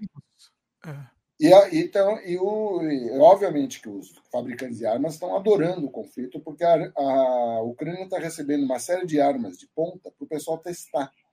Para testar, é, exatamente. É. E outra coisa, a indústria armamentista não quer um conflito nuclear. Porque se você tem um conflito definitivo, acabou, acabou tudo. Acabou o comércio, acabou a venda. É isso, cara. O mundo se move assim. Não acho que ninguém vai pegar e soltar né? Mas é horrível saber que existe essa possibilidade, né? Então, mas a questão assim, essa questão, exatamente sobre isso que você falou, né? O exército russo tá, tá, tá descreditado tal. E aí ele vai sair com o rabinho entre as pernas, do jeito que ele é um psicopata. Ele não vai sair com o rabinho entre as pernas, primeiro porque é o seguinte, porque por mais que a, Ucrânia esteja defendendo, primeiro que a Ucrânia está defendendo o próprio território. Então Sim. o que, que eles estão fazendo? Eles estão se manobrando, desistiram de Kiev, desistiram porque viram que ia morrer tanta gente, se eles quisessem mesmo tomar, que tá aí. Tá morrendo, ia... né? É, tá morrendo. Mas aí não ia ter como esconder da população soviética, entendeu? A coisa começa a virar, o feitiço começa a virar contra o feiticeiro. Então eles começaram a se reposicionar, eles vão pegar aquela parte onde tem os separatistas, onde a maioria da população era pró-Rússia, e vão fincar o pé lá. E vão desistir do, do negócio. Que é o que eles deviam ter feito há muito tempo. Não e vão, vão meio que vender, entendi. Aí eles não, vão meio que vender a ideia que ganharam, fizeram o que eles queriam. É, não, não, vão entregar a Crimeia, vão ficar naqueles núcleos lá e vão negociar. É isso que eles vão fazer. Aí precisa ver daí como é que o Zelensky vai. Zelensky, obviamente, o comitê aí de, de guerra ucraniano vai reagir a isso. Aí o pessoal vai começar a pensar. Né? E sendo que, mesmo que termine a guerra, guerra é, imediatamente, aí eu quero. Eu, isso eu estou curioso para ver como é que os acontecimentos vão se. Porque o Ocidente se meteu numa sanções assim que são complicadas para a Rússia. Se for ao longo do tempo, como é que a Rússia vai, vai fazer? Vai ficar dependente da China, da Índia? Que tem um país que está apoiando a Rússia abertamente, que é uma Rendra lá, lá, lá da, da, da, Índia, que é um autocrata também, que está alinhado com. Mas por que, que a China está ali? É um paradoxo, olha que mundo louco a gente tem. Porque a China está muito alinhada com a Rússia. Porque a China precisa, porque a Índia, a Índia precisa de armamento que os russos fornecem, porque ela tem uma treta com a, com a China Olha. muito, e com o Paquistão. E, e, a Índia, tanto a Índia quanto o Paquistão, são potências nucleares. Então, olha a salada. É, meu, é uma salada que eu vou te falar, viu? Não tem como terminar bem. Esse é o resumo, né? Não tem. Não tem. Assim. Eu acho que é uma situação que não tem como terminar bem, mas é uma situação que vai ficar permanente. Permanente, exatamente. Talvez não termine. É, o problema, o problema é o seguinte, cara. Como é que isso daí vai? A gente tem que se preocupar com o meio ambiente e preservação do meio ambiente. É a única coisa. E desenvolvimento tecnológico. Para, como disse o Stephen Hawking, a gente pegar e abrir para fora. Daí, boa parte desses conflitos, quem sabe se a gente for brigar com extraterrestre. vamos, vamos para outro planeta logo que resolve. é, planeta Flux, entendeu? Eu vou na hora. Você vai, Marcelo? Chega, chega o, ET, ET quer te levar embora. Você vai, não? Não, não, não. O pessoal vai embora. Eu vou, oba, vou para Havaí. Olha aí. Bom, deixa eu levantar outra questão aqui, referente ao nosso tema. Aqui é, é um pouco atualidade, um pouco nosso tema, né? É, você estava me falando em off a questão, a gente está falando de censura, né? E, e politicamente correto também, acho que tem a ver o, o, Lula, né? Teve uma polêmica aqui, o Lula fala, falando, defendendo a questão do aborto tal. E aí, e, e, e você estava me falando em off que isso daí foi uma, uma, um problema, uma falha estratégica aí. Eu diria que, eu diria, estendendo aqui o tema para o nosso assunto, eu diria que não, talvez não seja o momento de ser politicamente correto ou incorreto, talvez seja o momento de ficar quietinho, ficar se, se autocensurar. Olha, é o seguinte, o Lula ele, é, o Lula está longe de ser perfeito. As pessoas pensam que o Lula é uma puta raposa. Estava mostrando que não é. Porque falou de improviso, ele vai no entusiasmo, ele é emocional. Daí ele fala, é, companheira, foi, foi puxar o saco das feministas, mas falou um negócio que tem uma série de conservadores aí que tem uma posição radicalmente. E o Lula depois ele se retratou dizendo que ele é contra o aborto, mas que tem que ser tratado como saúde pública. E eu concordo plenamente com ele.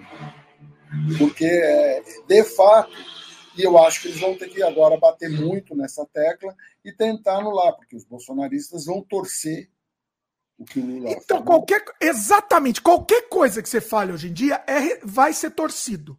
Você tem que tomar muito, 10 vezes mais a é, Daí o pessoal chamou o Lula na X e falou: Ô, oh, compadre, ô companheiro, ô compadre, cala a boca, meu. Você está marcando toca aí nesse negócio, parará, parará. Entendeu? Agora, é. Não sei, vamos ver como é que vai ser os É o mesmo exemplo do Fernando Henrique, quando numa campanha, não lembro que campanha que foi, perguntaram se ele acreditava em Deus, ele falou que ele era ateu. Perdeu. Ele era o primeiro lugar disparado. Perdeu a eleição. Lembra disso? Não lembro que eleição foi. A eleição de prefeitura, talvez. Prefeitura ou governo. É, talvez prefeitura, ou governo. Ele sentou na cadeira do prefeito. Teve isso também. É, não sei se foi a mesma eleição. Teve isso. Não, é. A única eleição que eu me lembro que o Fernando Henrique perdeu foi para a prefeitura com o Gênio Quadros. Tá, então talvez tenha sido essa também. Então, a vergonha falou que esse homem é um assassino de criança. é, aproveitou a. É, é contra Deus. É, mas ele perdeu, ele perdeu também porque é o seguinte, porque não existia segundo turno, né? Sim, também era isso. É, é porque se houvesse segundo turno, o Gênio Quadros não teria ganho. O Fernando Henrique teria ganho. Aliás, implantou-se o segundo turno por causa desse absurdo, porque o Gênio Quadros venceu com uma coisa que tinha outros candidatos, né? tipo 15% dos votos. Então, o Fernando Henrique ficou com 13, Fulano 10, 10, 10, 10, um monte de gente né? ficou com, com votos, e boa parte das pessoas que de candidatos que tiveram os outros votos eram candidatos que estavam mais alinhados com o Fernando Henrique do que com o Gênio Quadros.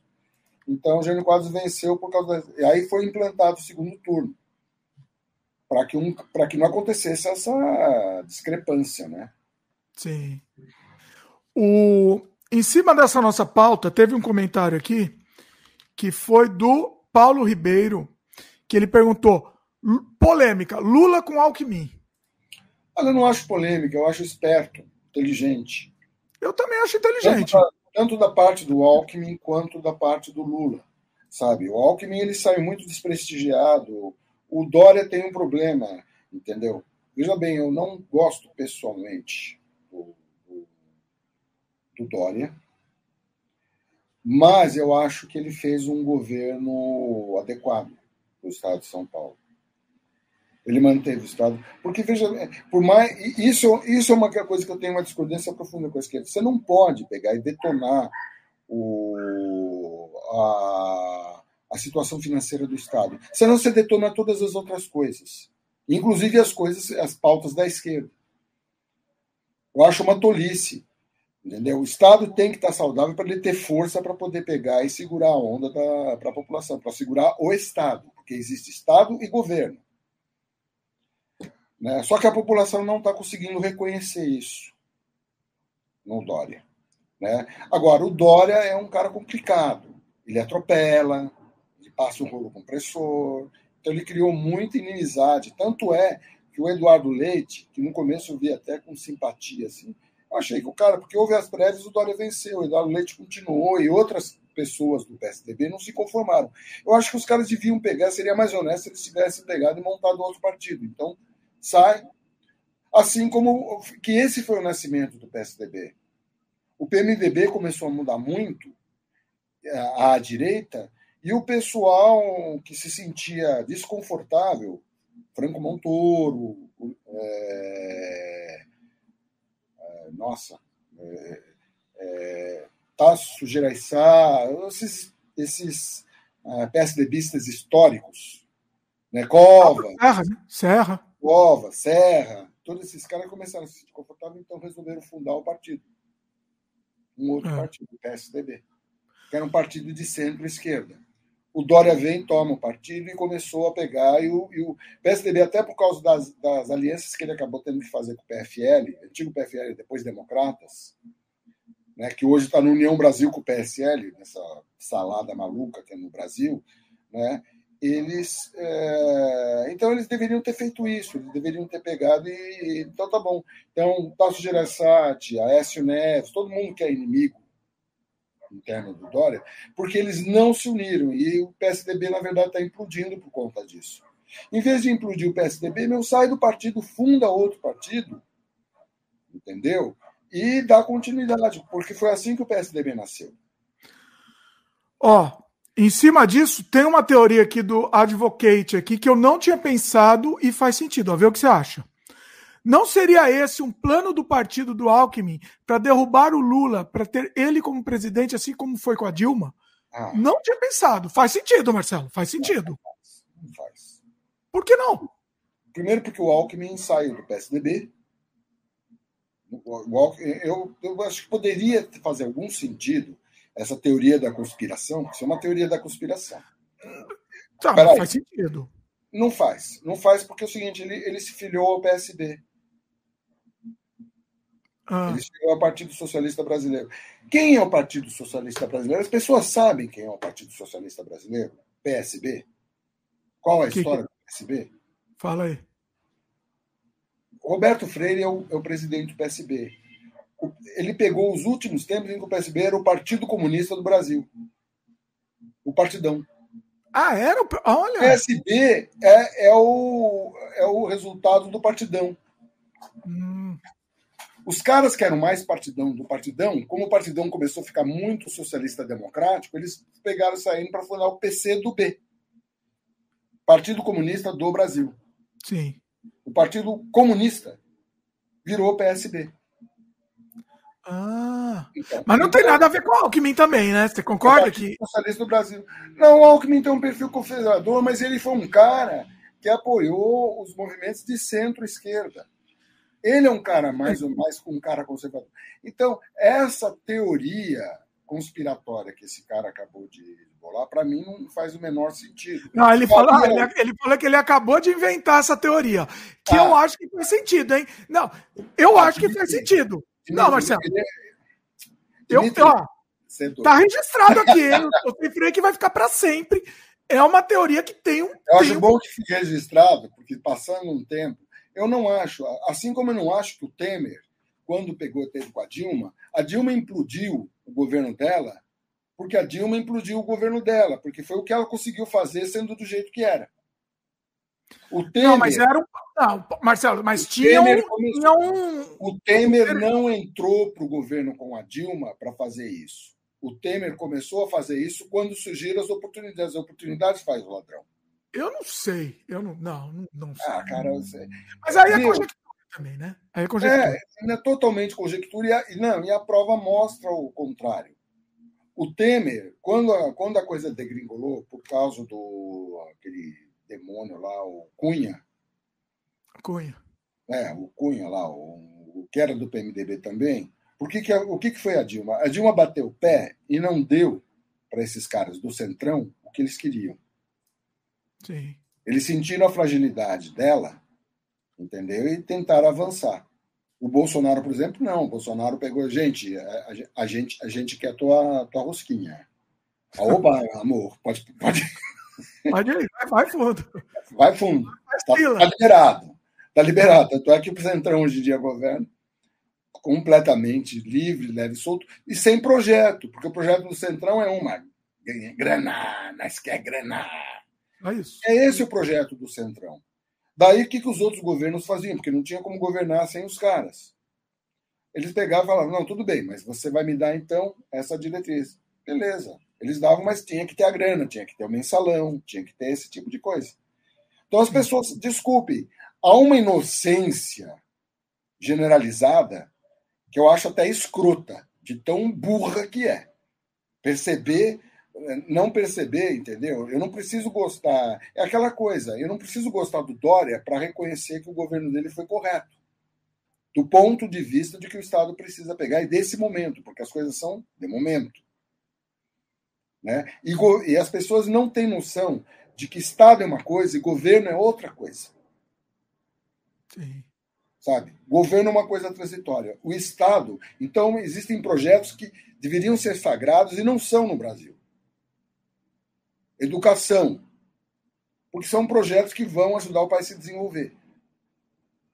O que é uma prova que o Bolsonaro não está interessado em nada, exceto poder. É, é, um, é, um, é um projeto de nada, é um projeto só de poder. Sim. Poder, poder, poder para mim, para eu poder pegar, para é, poder impor, para poder me vingar, para poder, sabe? Só, só merda, impressionante. Não, não é só poder, dinheiro também, né? Dinheiro também. Não, dinheiro e poder caminham junto, né, Fofá? Pois é. é. Ó, em cima de. Ó, o Paulo Ribeiro fez uma pergunta aqui, mas vamos só, ainda ainda estamos no tema, daqui a pouco eu vou para a sua pergunta, Paulo.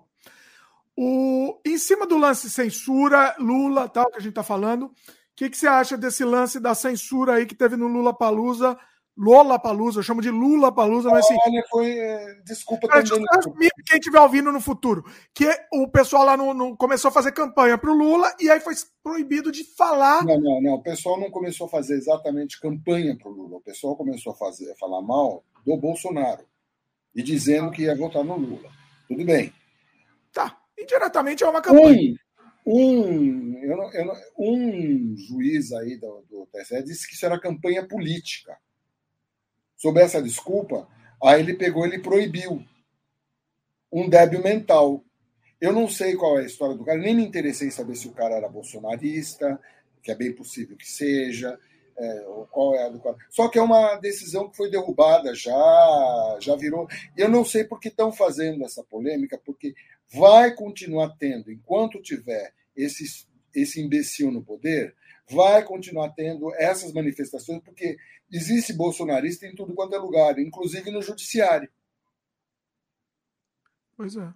é? E o nome disso, o, e, o nome disso é censura. E nem precisa ser bolsonarista, é. basta você ser de direita para pegar e fazer besteira com relação. Porque os processos, essa é uma coisa polêmica que os processos contra o Lula acabaram sendo todos anulados porque eles foram totalmente torcidos pelo Dallagnol e pelo Moro.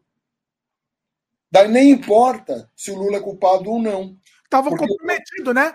O processo foi todo comprometido, porque as práticas foram todas elas mafiosas. Não tem como levar a sério, exatamente. Não, pois é. Daí, todo aquele conjunto de provas arrolado né, né, que teria que surgir. Porque, mas porque o objetivo deles era impedir que o Lula concorresse. Sim. Isso sim foi. Eu, eu, acho engraçado que a esquerda fala em golpe com a questão da Dilma. Né? Eu acho que isso foi um golpe de um setor. Lembre-se bem da direita, porque para isso eles queimaram também muita gente do Centrão, não sei o que, que odeia o Moro. Pois é. é. Porque ele pegou, ele, ele foi atrás de outros caras para dar alguma consistência para o projeto dele, que é um projeto direitista. Né? Mas não tão alucinado quanto o projeto do Bolsonaro. Ó, o Paulo Ribeiro, em cima disso, ele comentou que o, só a Pablo Vittar que segurou uma bandeira do Lula no fim do show. Eu acho que foi. Não teve tanta coisa. Foi isso daí, na verdade. Esse é, o, é pois é. é. Pablo Vittar. O Advocate falou aqui. Por mim, pareceu mais uma cortina de fumaça por causa da polêmica do MEC e as outras da semana envolvendo o governo. Sempre, né? Cortina de fumaça. É, é, não sei, mas é, de qualquer modo, a polêmica do MEC tá. O Randolfo Rodrigues, que eu sou fã do senador, é, ele tá. Parece que ele está conseguindo bastante assinaturas para conseguir a CPI do MEC porque deve ter pano para manga nessa coisa. Os caras farejaram pano para manga. Se eles conseguirem impor essa, instaurar essa CPI, cara, isso vai ser um, uma pedra no sapato do Bolsonaro divertida. Pois é. Vai ser divertido de ver, cara, porque vai vir um monte de merda em, tempo, em período eleitoral. O, o presidente da Câmara, da Câmara, o Ai, meu Deus do céu. Esqueci o nome dele. Muda Como toda hora, não lembro. É... Arthur Lira. Ah, sim. O, ele vai fazer o diabo para que isso não aconteça. Mas vai depender muito do Rodrigo Pacheco, que é presidente do Congresso, porque ele é presidente do Senado. Vamos ver o que vai acontecer. Ó, o, o Entem Pod fez uma pergunta aqui, ó. Bolsonaro no PL, ninguém achou estranho? Assim de última hora? É qualquer coisa, né? É óbvio Mas... que, que, que é qualquer coisa, porque o Bolsonaro não governa, gente. Bolsonaro não governa, Bolsonaro não tem projeto de governo, Bolsonaro só quer poder. Poder é. para pegar e fazer lá, criar os negócios de, de poder para pegar e trazer a gente. Ele quer virar um autocrata. Ele quer se perpetuar no poder. Você acha que ele quer se perpetuar no poder? Eu não sei se ele quer alguma coisa. Ele Você acha que ele quer? Isso. Eu não sei. Ele sonha com isso. Ele sonha com isso. Agora, é, daí você pergunta para ele. É, é, eu gostaria muito de perguntar: tá legal, você quer o poder. Para quê? Para quê? ah, acho que acredito que nós vamos, né? Então, ele não vai ter projeto. Vamos resolver isso tudo que tá aí, vamos resolver. Sabe? Nós vamos pegar, resolver, vamos acabar com os comunistas. Acabar entendeu? com tudo isso aí que tá aí. Vamos instaurar um governo cristão. Ele vai falar essas bobagens, porque ele não sabe o que ele quer. Ele quer poder, só isso que ele quer. Quer se vingar, que nem ele se vingou, bicho. É uma das coisas mais pusilâmines que eu vi. Ele foi multado quando era deputado federal, porque estava pescando em área proibida, que a pesca era proibida. Assim que ele assumiu a presidência, ele foi em cima do cara, se vingar. Essa vingancinha de quinta categoria, sabe? Ele é uma criança, né? É uma criança. É uma criança muito má. Uma criança má, exatamente. Se estiver chupando pirulita, cala a boca, você tá sem pirulita, tá de castigo, vai pro canto. Com certeza ele fazia bullying, né? Imagina um pequeno bolsonarinho na escola. Como que será que ele era, hein? Ou fizeram Imagina... muito bullying. Bom, dizem que ele era chamado da. Dizem as más línguas que ele tinha lá um negócio ah. na academia, que ele era é, peixinho de um sargento lá. Olha aí. É, tem umas histórias que ficam rodando por aí, vai saber, né? Vai saber, pois é. Um é. pouco de maldade, isso é um pouco de bullying, mas fazer o quê? Ninguém Ele é merece um bullyingzinho. É, o Bolsonaro tudo bem.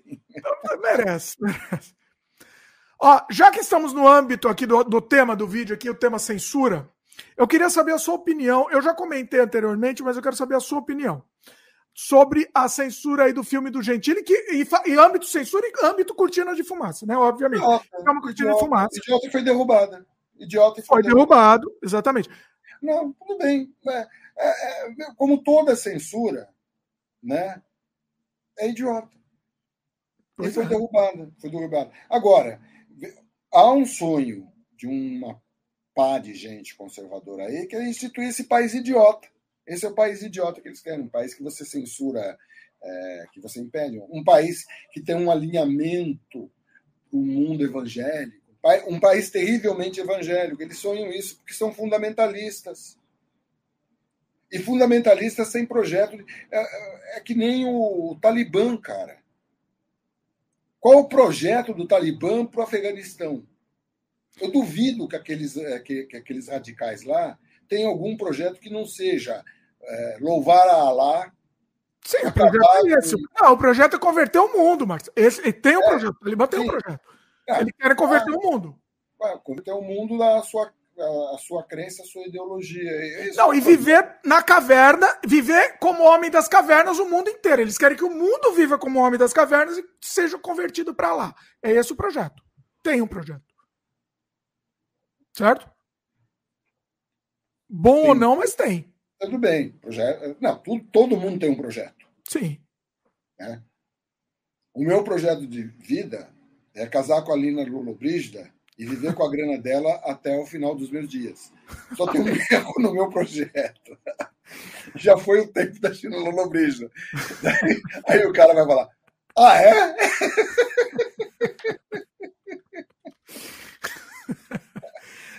É, um projeto. É que o seu projeto não dá mais para fazer, entendeu? O projeto dos caras. Ah, nós vamos viver como homem das cavernas, vamos destruir tudo quanto é estátua que a gente possa, vamos pedir música, entendeu? E vamos fazer todo mundo louvar lá. Esse é o meu projeto de vida. Ah, esse é o meu projeto para o mundo. Ah, bicho, com licença, bicho. Não, não deixa é, de ser. Isso não é projeto. Isso não é projeto. Isso é uma aspiração idiota. Ué, Eles estão é eles estão trabalhando é para isso. Mas a idiotice é muito importante para o idiota. Você tem que reconhecer que a aspiração do idiota é a idiotice. E a idiotice é muito importante para o idiota. É o, é segredo de Tostines, né? É idiota porque. Mas é. É, é, é, um, é o gato de Schrödinger, entendeu? É, exatamente, exatamente. Ó, falando de censura, tá? Eu quero aproveitar a sua experiência, Marcelo, para a gente, em cima do tema, você ter uma experiência, uma eu vivência. Sou uma pessoa muito... experiente. Muito, é uma experiência muito icônica durante o período da censura, que você teve músicas censuradas e você conviveu. Ah, mas olha, é, a censura como idiotice, pois é, mas eles. A censura passou por várias fases no Brasil. Né? Teve o ah. começo, estou ah. falando da censura, até que ela foi extinta. Sim. Né, no final dos anos 90. Sim. Né, definitivamente. Não, não, antes até.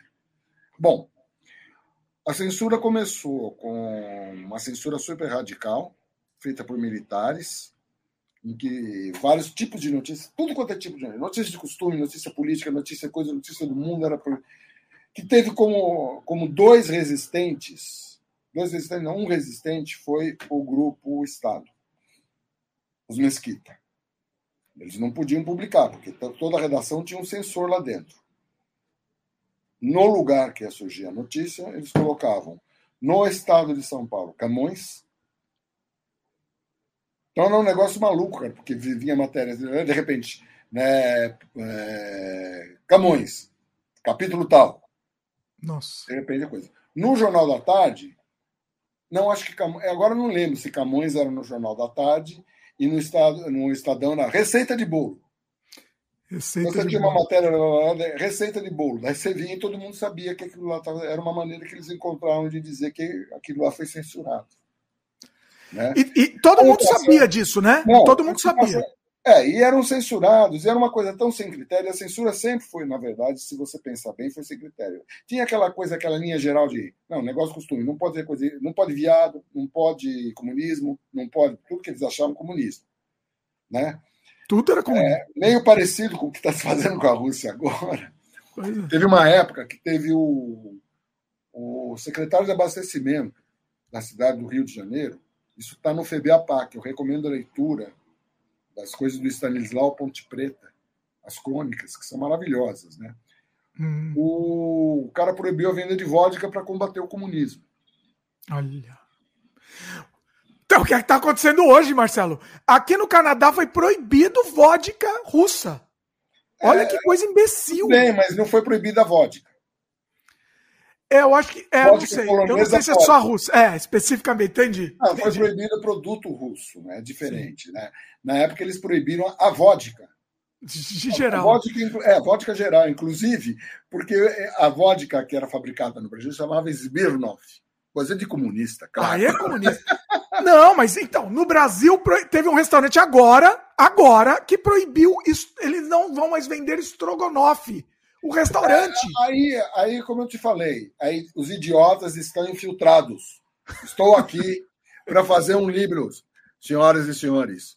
Os idiotas estão infiltrados em toda a sociedade. Precisamos lutar contra a idiotice. Sabe? Os idiotas. É, é, tem cara que está proibindo Stravinsky. Ah, não, não vou tocar mais Stravinsky. É, é doença mental, é, é gente idiota. É gente idiota. Ah, não, ele é russo. Tchaikovsky. Ah, não vamos mais tocar Tchaikovsky. É, é. é, assim, os caras querem tudo bem fazer a simbólica, mas é, é, é, é idiotice. É, ó, até o advogate comentou aqui desse restaurante também, ó. É bem, bem observado. É, por exemplo, o Strogonoff, porque se termina em off, deve ser coisa de russo. Deve ser coisa russo de russo. Ó, o, mais uma aqui, ó. O Paulo comentou. Paulo Ribeiro. E o drink Moscou Mule, que agora se chama The Mule. A mula, né? Mudou, tirou o Moscou do nome. Ah, é, pois é. é... Olha, muito imbecil, muito imbecil. Eles estão infiltrados. Estou aqui para avisar vocês. Os imbecis estão entre nós. Pois é. Mas volta às histórias, você estava falando da, da, da, censura. Então, é, ela passou por um período que estava assim. O, o Chico Buarque de Holanda, bastava ser do Chico, censurado. Eles nem é. viam. Aí, tanto é que ele criou o pseudônimo Julinho Adelaide. Olha. Para passar algumas músicas, né? Pela censura. E ela foi. Mas ela foi se amenizando, foi perdendo assim aquela difusão. Começou muito ampla, com as cinco foi o ápice dela. Ela foi. Mas daí e acabou ficando uma coisa mais de costumes. Aí teve, a gente teve, foi censurado uma vez, foi. Dá para entender até. Só um minutinho, Dimitri. Tem uma coisa que eu preciso fazer aqui. Dá para entender por que, que eles. Ô, oh, caceta. Vai. Vai conseguir. Dá para entender porque, porque é o seguinte: a gente tinha um blues que a gente nunca gravou. Ah. Eu devia ter gravado uh, recentemente, mas enfim. Não existe nem versão, não existe nem demo, nada. Não, não, não. Não existe ah. versão, não, não existe nada, porque era tocado só em show. Ah. Era período de censura, né? Hum. E assim, meio como uma maneira de, de resistência, a gente fazia, chamava I Wanna Fuck My Mother. chamava Oedipus Blues. Olha. É uma referência aqui ao nosso querido, né? Nosso querido Jim Morrison aqui. Pois é. E aí começava, I wanna fuck my mother. E aí continuava. E a gente ficou tocando, apesar da censura que existia no país o tempo todo, até que um dia, um belo dia, lá em Campo Grande, Mato Grosso do Sul, os desocupados censores de plantão lá da Polícia Federal no pedaço, que não sabiam inglês, ah. resolveram gravar o show. Ai! Gravaram. Ah. Aí mandaram traduzir, porque eles sabiam Eles mandaram traduzir a música. Aí, pô, aí a música Wanna Fuck My Mother foi censurada, ele não podia mais tocar em show. Olha! Vocês já estavam esperando isso, na verdade, né? É, a gente, mas a gente ficou chateado, porque a gente gostava de tocar. É, daí, quando a gente pegou, o Manga fez uma música que até a Cassia Eller gravou, nas primeiras prensagens, é, eles não censuraram, porque a censura fazia muita coisa desse tipo, né? Deixava você pegar, investir, né? não, né? de repente você vai lançar o disco eles censuravam. É. Para te, provocar prejuízo. Então, as primeiras mil prensagens do Rubens. Rubens, é, para quem não conhece, é uma música. música é uma. É, é, Bom, como afetiva, vamos dizer. O Rubens, Premeditando Break, vocês vão saber. O Rubens, Cássia Heller também tá ah, Cássia Heller também, é verdade. Ela cantou. É. Muito bem, né? Daí o que, que a gente foi obrigado, a, a Odeon, no caso, foi obrigada a fazer? Ela teve que riscar a faixa das primeiras mil. Riscado, passando risco mesmo, para não, não poder ser tocado na, na vitrola. Tem gente que pega e acabou colecionando isso. Esse disco que tem as, as faixas censuradas com risco vale uma grana. Olha, sério? É, o disco é, vale. O disco censurado vale mais. É, vale, vale uma grana por causa dessa, desses riscos que o Odeon foi obrigado a fazer na faixa. Eu, uma vez eu estava no Baratos Afins, falando ah. com o Calan, que ele falava, ah, né, esse disco é raro, tem que ser mais. O pessoal cobra mais. Eu falei, pô, me dá um disco aqui do primeiro que eu vou riscar eu mesmo. Risca você, depois. Só se o problema é esse, que daí eu pego a, eu pego a diferença. Não, mas eu quero entender o seguinte, peraí. O, o Rubens foi censurado, aí o lançou o disco todo riscado. Ele risca inteiro a faixa, toda. Como é que é? Ou só uma parte da Eles faixa? riscaram a faixa. A Mas faixa. assim, Não, a, a, faixa, faixa circular. a faixa onde tá, tava o Rubens. Então, eu quero saber o seguinte: a faixa é uma, uma, um redondo. Você risca ela inteira na circunferência inteira ou você faz é. um risquinho só? Não, não, não. Você risca a, circunferência inteira, não é para não tocar. Nossa, nele. é na mão assim, circunferência detonando. Não assim. foi na mão, foi numa máquina. Eles tinham uma máquina para pegar e fazer isso. Era uma máquina específica para riscar. Riscar disso. Eu não, eu não acredito nisso. Não, é, é. inacreditável. Ah, é fácil você inventar. Você pega, você bota um treco. Porque ficar riscando os discos na mão era complicado. Demorava ah. muito. Então, o que, que eles pegaram? Eles arrumaram um jeito, pegaram, botaram. Acho que uma prensa fizeram uma adaptação. Daí, hum. onde, onde era a faixa, aí descia uma agulha que riscava a faixa. Ele risca, assim, lateral. É... Per, é, no sentido, é que eu quero saber a parte técnica, isso eu tô curioso. No sentido, pega um prego, Ah, imagina o suco de disco, de disco vinil, ah. e faz um risco assim. No sentido da música mesmo. Você É. risca inteiro, É, só a faixa fica prejudicada. mas né? você não consegue escutar absolutamente nada. Estraga, estraga a agulha, né? Não, cara, a agulha não consegue. Não consegue. Não consegue pegar. Olha. E aí, assim, minha pergunta é: a pergunta que eu ia fazer. Beleza, censurou essa música. Dá mil tiragens de mil Não, exemplares. não, tudo, tudo bem. Depois a gente fez uma segunda versão, mandou para censura. Sem a música. Não, não, a letra. Mandou uma letra para censura. Ah, tá. Ah, tá, porque foram as primeiras prensagens que foram Entendi. A gente imediatamente a gente foi fez a, uma segunda versão hum, e mandamos tirando um pouco, dando uma dourada na pílula. ah, né? Aí liberaram, daí tudo bem. Daí é, essa versão por um tempo foi a versão. Depois que passou o tempo, a Odeon chegou a lançar um disco com as duas versões, a censurada e a não censurada. olha. Tá, tá disponível? Dá pra ouvir essas duas versões? Ah, acredito que dá. Nunca me preocupei com isso. Viu, Porque eu acho que vocês, o, o que foi relançado foi a versão sem censura, provavelmente. Sim, não, é exatamente. Foi a versão Na caixinha, na caixinha tá o sem. Ah, censura. sim, a versão original. Imagina que a gente ia pegar, fazer as versões. É, não, sabe? Não, mas isso é legal, é legal ouvir, isso é histórico. Você ouvir a Isso é versão histórico, mas assim, hoje em dia não tem o menor sentido, porque isso daí é é uma história de uma idiotice, Sim, claro. como toda idiotice. Nos últimos momentos da censura, uma vez eu, eu, eu e mais algumas outras pessoas, cada um chamou ele, o pessoal que trabalhava na censura queria apoio dos artistas para que eles porque eles começaram a se dedicar à censura para para faixa etária daí já não proibiam mais mas tinha general que de vez em quando se metia metia o bedelho no trabalho deles eles queriam apoio para pegar e brigar com lutar para uma censura é, por faixa etária e, e, e, feita por profissionais, e não por general de. ou pela, pela madame.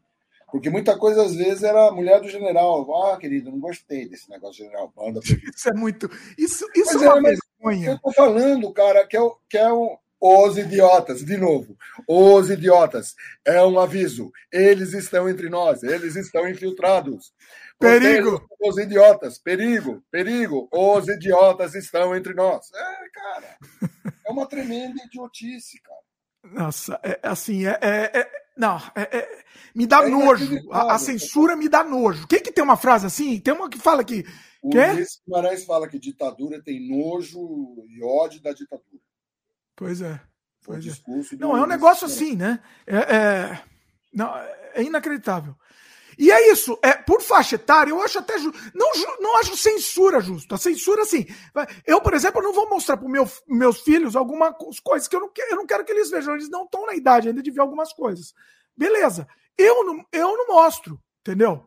Mas. Olha, eu acho, na minha, na minha modesta opinião, senhor Dimitri, desde Eita. que seja, desde que seja, aqui quem fala é o, é o aquele russo. Eita, lá vem. O Galbetovski. Galbetovski. Galbetovski. Eu acho que essa coisa da censura é muito interessante, desde que você consiga ganhar dinheiro. ganhar dinheiro com a censura. Aí, olha a ideia. É. O pessoal não ganha dinheiro com, com essas coisas da extrema-direita, cara.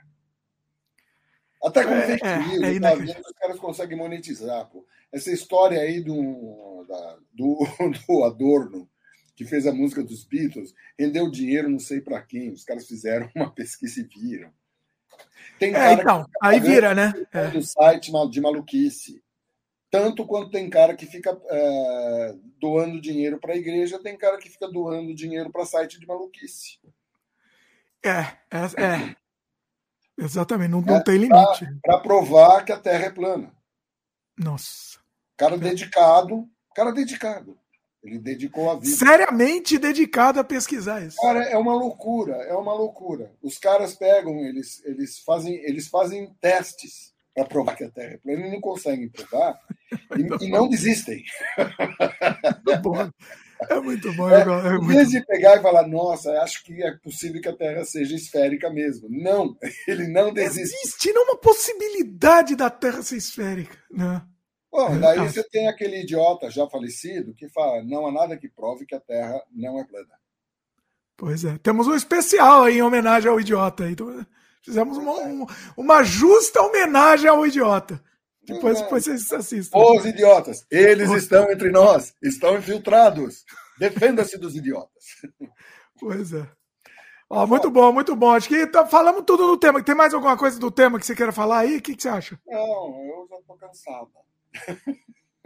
Esse tema também é sem fim, né? Sem fim essa história de censura. Não, a idiotice, aliás, a idiotice não tem fim. Tem mais alguma pergunta, alguma questão que foram colocadas? Pessoal, se quiser fazer mais alguma pergunta aí, últimos, últimas perguntas aí, manda aí. O, o é? Entem pode lembrou que você comentou lá, ele falou, ele lembrou da noivinha do Aristides. A noivinha do Aristides, exatamente. Aristides era um sargento lá da, da academia que o Bolsonaro estava fazendo. É. Esse era o apelido do Bolsonaro entre os amigos. Aí eu não, eu não sei mais histórias sobre isso. Por é. favor, queridos ouvintes, quem souber mais histórias sobre a noivinha do Aristides, entendeu? Sumiu, né, a história? Sumiu essa história, né? Devia, ter, devia virar oficial, né, a noivinha do Aristides. Eu achava que eu queria, eu queria muito conversar com os colegas.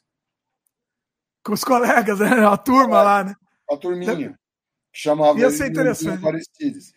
Só que eu acredito que justamente esses caras estão com medo de pegar e tomar uma, uma vingancinha. Porque o cara é vingativo, né? Pois é. É, tem isso também, cima, né?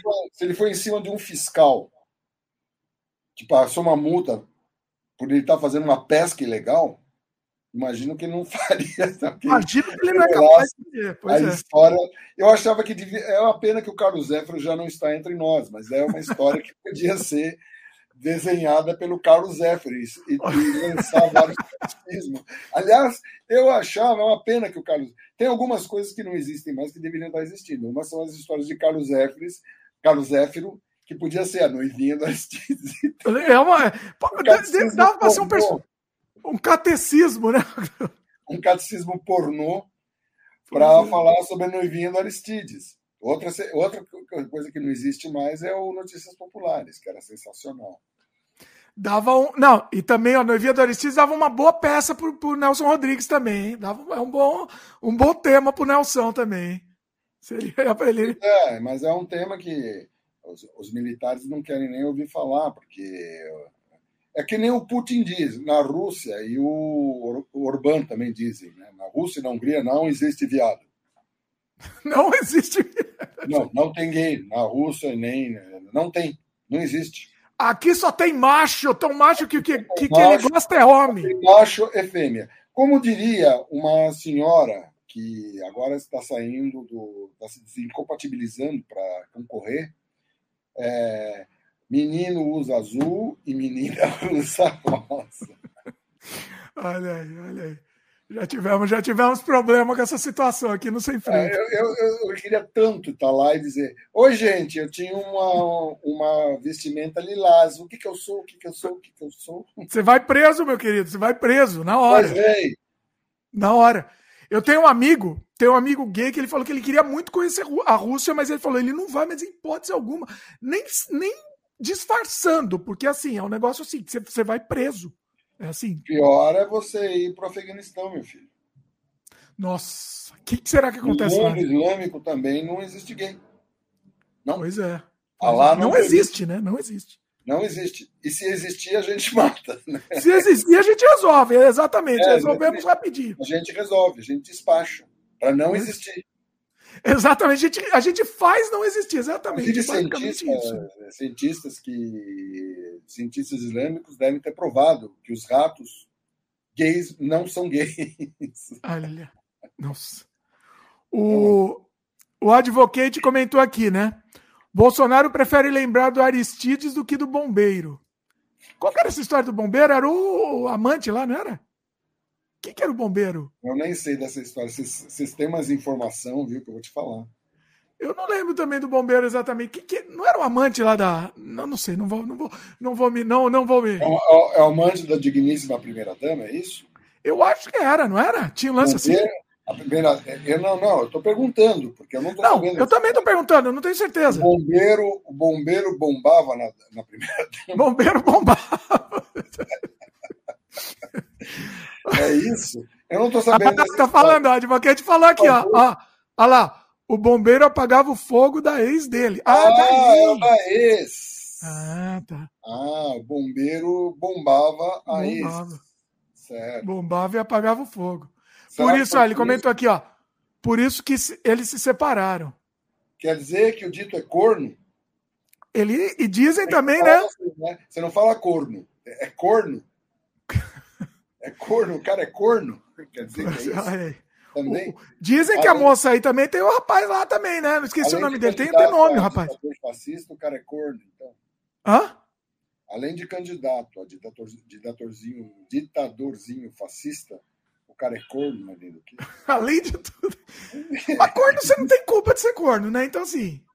Ó, o advogado. É, Você veja bem, você, você chega lá, tá lá em casa, volta com sua pastinha da, do, da, da- de Brasília, né? Pois é. Ficou a semana toda fora. Muito A- tempo fora, a então. Cuja, a Dita Cuja pegou, botou aquela camisola especial que ela comprou lá no Leblon, numa boutique chique, para fazer coisa. Chega lá e o cara nem dá tchum para ela. Pois é. Né? Nem sobe, né? ou- Vamos, ou não, seja, nem dizem- sobe, rapaz. Como dizem os especialistas, não compareceu ao estabelecimento. Não comparecia ao estabelecimento. Aí tá aquele garbo, rapaz, Charmoso. malhado. Mas todo, todo, é, pois Então, é. bombou, né? Não, ninguém boa. resiste, né? Bombou, pois é. Ah, nessas condições, porque deixava a coitada. Pois é. O advogado comentou aqui que é o rei do gado desde cedo. Vai saber. Tudo supostamente, hein, aqui, eu ó. acho que você, olha, eu acho, você, Supostamente. olha, eu, acho vocês pessoas muito ruins. São pessoas. com uma mente bastante ruim, assim, maldade. Eu não pensaria nessas maldades de forma alguma. Nem de jeito nenhum. Como Não, assim? Não. muita maldade. Não, imagina. É, Que isso. Não, não falamos nada aqui. É tudo supostamente aqui. Isso acontece em todos os momentos no mundo animal. Existem animais. Você sabia que nos elefantes marinhos, entendeu? Quando o elefantão marinhão, o macho alfa, tá lá meio distraído, tem os machos mais novos, mais ágeis, eles aproveitam e juk, juk, juk na fêmea e rapidinho eles se mandam. Rapidinho. que o machão alfa, quando o machão alfa fica, né? Você já viu a, a- a mobilidade do elefante marinho? Que coisa bacana. Ah, é? É, fica lá, "Oh", aquele jeito estranho dele falar. Aí ele vai com aquele negócio, aquela agilidade torto, né? no seco. E o, e o mais leve foi pim, sumiu já. Mas nesse ínterim, talvez tenha sido uma coisa assim, né?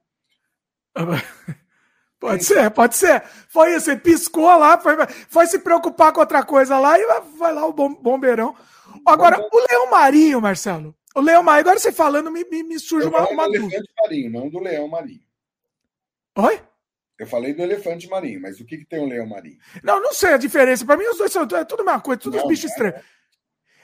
O, o elefante marinho, que é- qual que é aquele mais estranho? Mais bizarro? Não sei, todos são bizarros para mim. Eu não sei. Eles são a prova. Tem a mim, morsa, que é um Ah. outro tipo de animal grande. morsa também. é- Pra mim é tudo. Eu não sei, eu não entendo isso. É, o que tem o dente lá. É. Dentões assim, cuja melhor versão é o. Como é que é o nome do personagem do pica-pau? O Leôncio. Leôncio. Então, o Leôncio, que, a tradu... que, o... que fizeram uma tradução, um- uma dublagem genial, porque ele fala com um certo sotaque argentino. É argentino, né? É muito legal, é muito legal.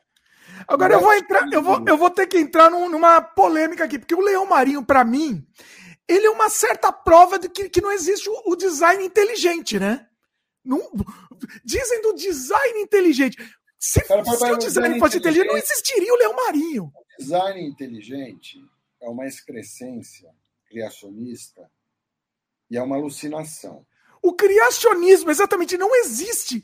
Não existe mais prova com o Leão Marinho que não, não tem isso daí, né? Fala aí. Por quê? Aquele bicho todo de deformado, torto, que ele não anda nem direito. Como que aquilo pode ser um design inteligente? Não, não, não. Há uma coisa entre designs, designs vencedores na natureza, que você pode chamar de design inteligente, e a, e a teoria do design inteligente, que busca achar. Não, criacionismo, eu estou dizendo. O criacionismo. criacionismo. Alguém ia criar o, o leão marinho. É, o criacionismo ele defende que os animais todos foram criados de uma vez e que não existe evolução. Então. Tá? É isso que eles definem. E eles, e, eles, e eles tentam, é aquela coisa, eles partem de uma tese e tentam prová-la cientificamente, o que é impossível. Pois é. Uma coisa meio parecida que o Eric von Däniken fez com eram os deuses astronautas. Só que o Eric desenvolveu a teoria e foi atrás. Só que ele deu sorte e achou algumas coisas interessantes que criaram polêmicas até agora. E algumas respostas não foram obtidas. Mas esse método normalmente não é um método científico. Você desenvolve uma tese a partir de evidências que você já encontra e não você formula uma tese vai procurar evidências depois de tê-la formulado. Sim. Né? Por exemplo, o trabalho do. A gente já tem, fez confusão com isso quando o Schindler ele pegou, ele descobriu Troia.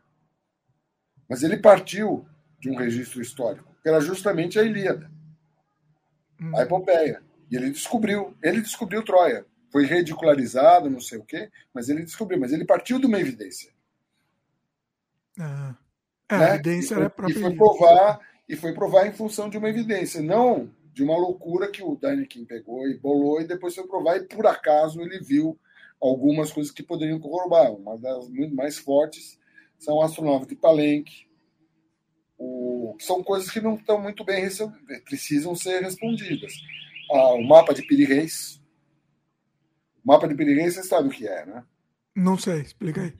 O mapa de Piri Reis é um almirante turco do século XII que tinha ah. um mapa com a conformação dos continentes, todos absolutamente perfeitos, como é, como se fossem vistos do espaço. Olha. É ah. uma coisa maluca, né? Como é que é? Como, como é que, que ele conseguiu isso? Exatamente. Essa é a pergunta que tem que ser respondida. Olha! Eu tô até pesquisando aqui a imagem, eu pesquiso no Google aqui. Eu tô deixando inclusive o nome aqui no post, ó. Não, não sabia disso. Incrível. Assim, não é o mundo inteiro, né? Deixa eu ver. Não, tem, uma, tem uma parte que é o mundo inteiro. Ele conseguiu ver o Brasil. Nossa! É, assim, não, ele é meio torto, né? Mas ele tá meio. tá tá delimitado os pontos mesmo. É impressionante. É tipo assim, é como para quem não tá vendo, é tipo como se o Brasil pega a, a, o, a América do Sul e puxa ele para um para direita, puxa aquele pezinho de baixo para direita um pouco, né? É basicamente isso. Olha que interessante. Fala aí, explica aí, Marcelo. Você vê, não explico nada, cara. É um mistério. Como é que eu queria, o cara tinha isso? Não, tem, não tem explicação disso. Não. Olha. É, ó, é um fragmento no web elaborado otomano, Piri Reis, turco, né? Em, em 1513. Falei século XII, mas é o mapa. Uai. Estou ah, mostrando aqui a tela, ó, pro pessoal. Tem várias imagens do mapa. Vou fazer multimídia aqui hoje. Mas vai falando aí, Marcelo, enquanto eu estou mostrando. Pois é, mas esse animal foi objeto de alegações pseudo sobre explorações pré-modernas na costa da Antártica. Daí começa a ver, a ver, as várias teorias, mas é impressionante o mapa. Precisa de uma explicação melhor, como é que os caras como é que o cara pegou e desenvolveu essa história aí.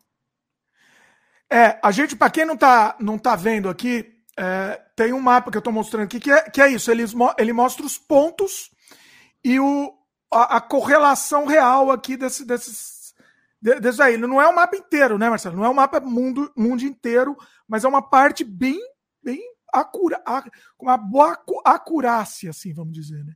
Interessante. Pois é, é, mas olha, tem muito mistério naquela terra. Tem um mistério mais interessante. Ah. Diga aí. Quando ah, o Tomé de Souza chegou no hum. Brasil com o Manuel da Nóbrega, José de Anchieta, etc. Ele ah. pegou, deixou, São Vicente já estava lá é, meio. Agora fiquei em dúvida, foi Martim Afonso de Souza ou, ou Tomé de Souza? Não, acho que foi Martim Afonso. O Tomé de Souza foi o primeiro governador geral da colônia portuguesa. É esse? Okay. 1549. É... Ah, de novo eu fui na, na, no teclado errado. É, é João Ramalho. João Ramalho.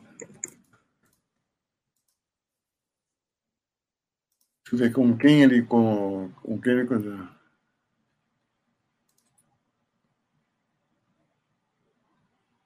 Nossa.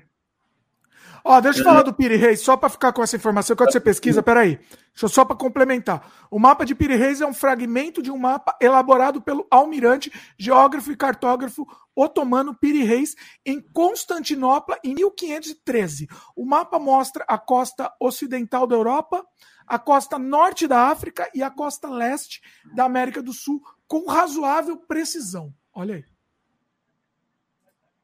Sem freio a informação aqui. É, ó, foi o Martim Afonso de Souza. Né? Ah. O Martim Afonso de Souza chega, vai pro é, em São Vicente, etc, etc, na capitania, aí ele resolve subir para a Serra. Hum. Lá ele encontra João Ramalho como segundo em comando na tribo do Tibiriçá, e ninguém sabe como o João Ramalho tinha chegado no Brasil. Caramba! O João Ramalho é um cara que se meteu em encrenca lá em Portugal e sumiu. Hum. E veio reaparecer aqui no Brasil. Ninguém sabe. Tá cheio de mistérios. Será que ele não veio numa embarcação escondido? Num, num... Tem mil hipóteses. Naufrágio, é, veio com franceses. Ninguém sabe. O fato é que o cara estava aqui. Caramba. Num primeiro momento, e tem uma coisa interessante. Num primeiro momento, o hum. Manuel da Nóbrega ele ficou horrorizado a devassidão do João Ramalho. Porque o João Ramalho, ele pegou, ele, montou um secto de mulheres índias, ele teve 200 filhos. Caramba. Ele montou um exército de filhos. Né? E o Manuel da Nobre manda uma carta. Porque o Manuel da Nobre que, ela escrevia, mandava as cartas tal, para o rei falando, é esse devasso, criatura desclassificada, não sei o que, papapá. Mas passado um tempo, o que aconteceu? O João Romário ele viabilizou a, a chegada dos portugueses aqui, e mais que isso, deu um puta suporte. E ajudou a fundação, foi fundamental na fundação de São Paulo. Pois porque é. a tribo de Biriçá ficava em Santo André, da borda do campo. Assim. Uhum. Aí o estabelecimento do colégio, que foi o nascedor de São Paulo. João Amário é muito importante no nascimento da cidade de São Paulo. Né? A segunda carta, depois de tudo, até que o, cara, o Gajo não era uma pessoa tão qualificada assim, que fez várias contribuições com a gente. É, quer dizer, é o pragmatismo jesuíta, né? Pois é, pois é. Bom, muda, né? Muda essa coisa. Ó, a Luiz, em cima do tema, a Luiz fez uma pergunta interessante aqui. Peraí, o Advocate, antes, antes vamos para o Advocate aqui. Foram os mesmos os alienígenas que fizeram as pirâmides do Egito em cima Com dessas certeza. teorias? Com certeza, eu conheci. Com certeza, né, Marcelo? É, Tem Carlos Marciano. Inclusive era. Carlos Marciano, Calão. Calão. Veio com uma nave, entendeu? Eles trouxeram as pedras do espaço as pedras, né? Vieram do espaço. As pedras vieram do espaço, mas já cortadas. Ah, já veio, já veio certinho. Ah, imagina, ninguém ia ter esse negócio. Entendeu? Organizado, era, né? Era aquelas megas naves, sabe aquelas megas naves que você vê no Day, assim? Foram aquelas naves gigantescas assim. Então os caras cuspiram as pirâmides, cuspiram as três, Keops, Creve e Miquelinos, e, de, e deram nome. A eles que nomearam, foi nomeado. Eles que nomearam. São todos marcianos. Era o nome dos filhos. É, dos filhos de cada um de cada marciano. Cada marciano. Teópis, Kefri, Miquelinos. Entendeu? E os egípcios não são bobos nem nada. Falou, opa, vamos. Quiseram, pô, viram que os caras tinham uma puta tecnologia. Falaram, não, mano, vamos, vamos aceitar aí e tal. Ficou tudo por assim mesmo. E aí foi embora depois, né? E depois fala, não, não quero, não quero nem levar crédito. Eu, eu, eu achei sacanagem. Não, faltou, né? Faltou crédito. É, faltou, foi meio grosseria até. Mas. Grosseria, grosseria. Precisava é, ter o um copyright lá, né? É, pois é, mas os caras são meio. O Carlão é meio complicado, sabe? Muito bom. Ó, a Luísa comentou aqui, ó. Já que o tema é censura, estão sabendo que o Monark criou um novo podcast no Rumble, plataforma concorrente do YouTube que se coloca como anti-censura. Na verdade, eu não sei se você sabe, Marcelo, mas é uma plataforma. Peraí, deixa eu continuar da, da Luiz aqui. Tem bastante conteúdo conspiratório lá, já que muitos dos produtores desses conteúdos não encontram espaço aqui no YouTube. É uma plataforma, Marcelo, não sei se você sabe, mas é uma plataforma de extrema direita financiada pela aqueles, pelo aqueles medalhões lá de extrema direita. resolver isso. É Hã? simples para resolver isso. É relativamente simples para resolver isso. Primeiro ah. que é uma plataforma declaradamente de extrema direita. Sim. E essa defesa da, da liberdade, tudo é tudo uma mentira que a extrema direita cria. Legal. Sempre. Que que sempre. É simples, foi que nem o, o, foi feito com o Telegram, entendeu? Você diz, é, tudo bem, vocês querem, existem regras. Mentira, coisas ilegais, não sei o quê. Aqui no Brasil, tem representação no Brasil? Tem não sei o quê? Cai em cima. Ah, não pode. Eu sou totalmente a favor de bloqueio. Bloqueia.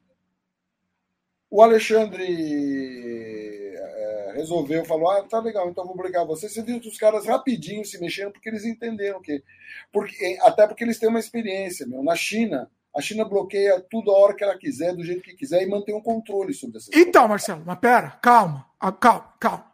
Esse, eu, te, eu tenho uma, um conflito muito feito. grande. Para mim, isso é um, é um conflito. Isso pode ser feito. Eu, eu já sou diferente. Eu sou totalmente. É ilegal.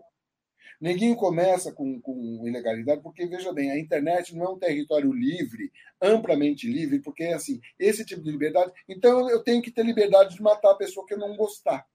Calma. Não, não, não é assim. Pera, pera. É, é assim. Deixa eu explicar o que aconteceu. Eu quero sua opinião especificamente nesse caso que a Luiz comentou. Hum. O Monark falou besteira no YouTube e foi proibido, saiu da, da lá do, do, do, do, do podcast dele, foi expulso, entre aspas, né? E beleza. Só que o YouTube não. Ele falou besteira, beleza. O YouTube não deixou mais ele ter nenhum conteúdo no YouTube. Acho que monetizado, né? Eu acho que ele poderia até ter, mas ele não poderia monetizar. Pô, nenhum conteúdo, não foi da besteira cara, que ele falou. Outra coisa, é lixo. Você sabe que é lixo. Não defenda lixo à guisa de, de pegar e, e defender liberdade de expressão. Então, Marcelo, Porque, mas peraí. É liberdade de expressão, é aquele negócio. Eu posso defender nazismo é proibido pela Constituição brasileira. Tudo bem, tudo bem. Eu estou dizendo, ele. Então, tudo bem, ele teve essa besteira que ele defendeu, enfim. Mas eu estou dizendo que o YouTube proibiu ele de ter o conteúdo. Eu não sei nem se proibiu ou foi só monetização. Eu não, não saberia dizer. Olha, eu. Veja bem, esse conteúdo lixo, esse conteúdo que defende coisas, é, discurso de ódio, etc., eu sou totalmente a favor de que pegam e cortem as asas dessas pessoas. Geral, assim, de forma geral. Então, se ele geral, defendeu uma vez. Geral, geral. Eu sou a favor disso. Eu sou a favor disso. Eu sou a favor de controle legal na internet. Eu sou a favor, totalmente a favor de controle legal. Então, mas quem vai controlar, Marcelo? Essa é a questão. O eu Estado, não estou defendendo, ó. Deixa eu deixar Estado, claro aqui, o ó. O judiciário. O processo judiciário. Veja bem, as pessoas precisam entender o que é um processo judiciário. Um processo judiciário é um processo que é movido contra você, onde você tem oportunidade de se defender e colocar suas teses. Se chega à conclusão que tem toda uma legislação e você burlou a lei, você é bloqueado. É simples assim. A pergunta, te joga a pergunta. Para sempre. Para sempre.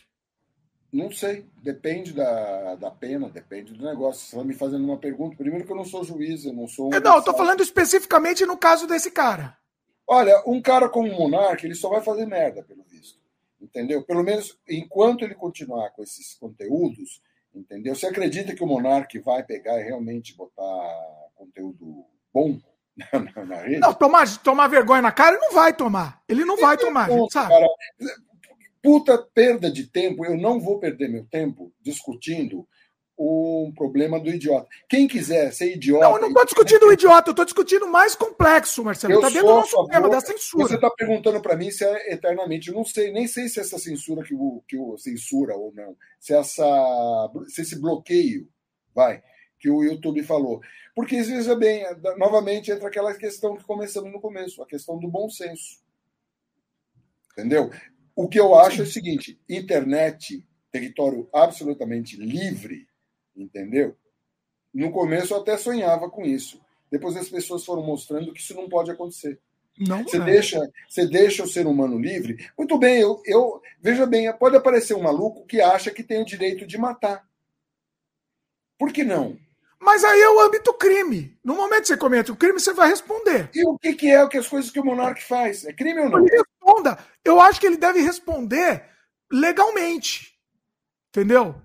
Eu, ele, tá ele tem que responder legalmente. Ele está respondendo legalmente e a plataforma, para não se comprometer, entendeu? Porque eu acho que a plataforma tem que ser responsabilizada, sim, pelo conteúdo que veiculam.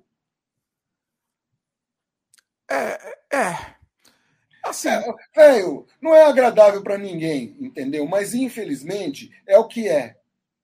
É o que é. Eu, por exemplo, não gosto da, do, do, certo draconia, da, do draconianismo que o YouTube tem com relação à questão de você exibir um pedaço de música, alguma coisa assim.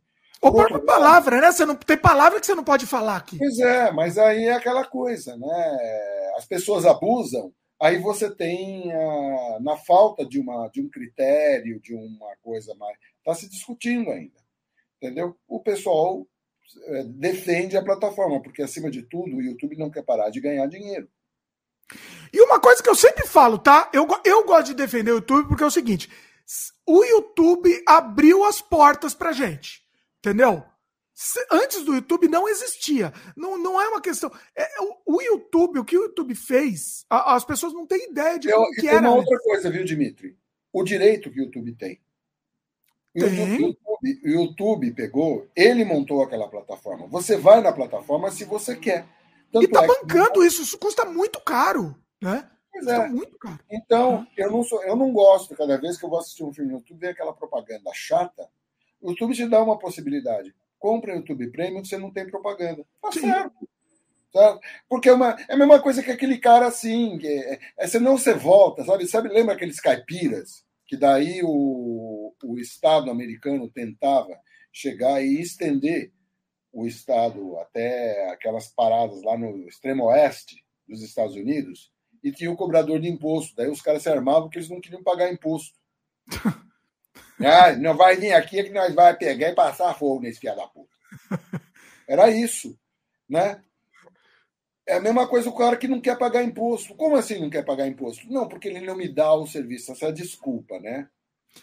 Mas você não pagar imposto, você, mas você quer água encanada, você quer asfalto, você quer linha telefônica, você quer um monte de pegar de você pode criticar o Estado brasileiro que ele não entrega o que você paga. Sim. Porque se você vive na Finlândia, cara, a carga tributária é pesadíssima, 40%, 50%. Só que você tem tudo, cara. Você tem médico, você tem educação, você tem. Não, aqui no, aqui no Canadá eu pago imposto. Eu não vou falar que eu pago feliz, mas eu pago ok. Eu tenho educação de graça de qualidade, saúde de graça de qualidade, entendeu? E... A, minha, a diferença entre eu e você é que você paga infeliz. Eu pago feliz, porque eu tenho justamente isso de coisa. Você tem porque tudo, né? Tem, tem tudo. Para você, a questão do pulso é muito importante. Estamos aí. Você tem tudo, pô, que você Sim, precisa mas... para viver e de tá boa bom. qualidade. O Estado está te entregando, pô, você tem que defender essa situação. Sim, com certeza. Pô, e você tem que pagar direitinho. Inclusive, as pessoas que têm um bons serviços, você não, você não encontra finlandês falando mal do Estado finlandês. Aqui encontra, né? Aqui encontra de tudo aqui, mas Bom, Você né? encontra, pula, pula, você encontra pula, maluco. Ah, não, eu não quero pagar imposto porque eu quero viver da minha vida do jeito que eu quero, etc. Você encontra antivacina. Não, tem, tem débil mental que chama o Canadá de ditadura. Entendeu? Aí, pois é. Pois é, doença, doença. extrema direita. Daí ele não, é doença, tá? doença, não tem outro nome. Então pronto, pô, essas pessoas são tão confusas. Novamente, os idiotas, eles estão infiltrados. Sejam bem-vindos, idiotas, ao mundo, né? Ah, não. Ó, Pelo amor de Deus. quero- Os comentários complementando isso que a gente falou aqui, tá? A Luíse falou aqui. Será que o Monark vai se associar a esse pessoal de alt-right? A forma como ele foi cancelado tem que influenciar. Que, é, que Tem que- influencia isso, né? é, tem que. Não. Acho que ela queria falar, tem que Tem- influenciar isso. Acho que foi, talvez. tem influência nisso. Tem Talvez. influência.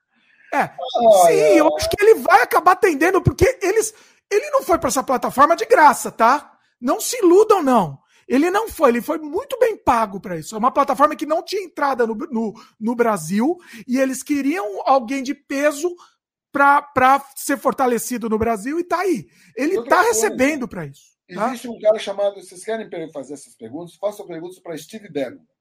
Então, pode, e, e Era não- o grande duvido que ele não. Ó, organizador dessa rede de monetização de ganhar dinheiro com a desgraça alheia.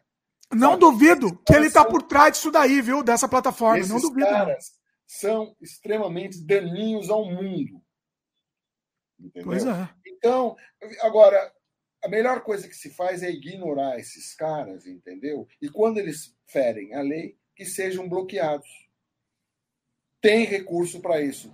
Porque Pela lei, né? A lei mesmo. vão- Se a plataforma não vai fazer nada, a lei tem que fazer. Pois é. Eles, eles só vão conseguir romper isso quando eles tiveram, por exemplo, uma telefônica, um provedor mesmo de espaço físico. Mas aí é uma estrutura. Se eles puderem, eles montam isso e espalham o nazismo por tudo quanto é lado. Porque eles ganham dinheiro com isso. Ah, Mas da- aí eles vão ter que responder também à lei. Aí é que tá. Entendeu? Eles vão ter que responder. Ah, Se estão fazendo, cometendo um crime, eles vão responder. daí tem um potencial de conflito enorme. Vai saber. Daí a ficção científica começa a pegar e desenvolver histórias sobre isso. A Luísa fez um comentário que me deixou até, até com dor de estômago aqui da Luísa. A plataforma não é tão conhecida, mas todos os episódios dele até agora passam dos 150 mil views. O cancelamento realmente valeu de algo? Olha, olha, é, é- é uma vergonha, assim, diria Boris, é uma vergonha, assim, não, não- é, é- é ridículo. Depois de tudo que aconteceu, 150 mil views. Eu não vou dar view para isso daí. Eu não dou. Quem Entendeu? quiser que dê, eu acho, eu acho que é simples. Entendeu? Solução Xi Jinping. Bloqueio e pronto. Mas aí, eu não sei, Marcelo. Quando Aí pra pisa mim na é, bola, é ditadura, Marcelo. Não é, não é, é ditadura nada. É- Quando você pisa na bola, você vai.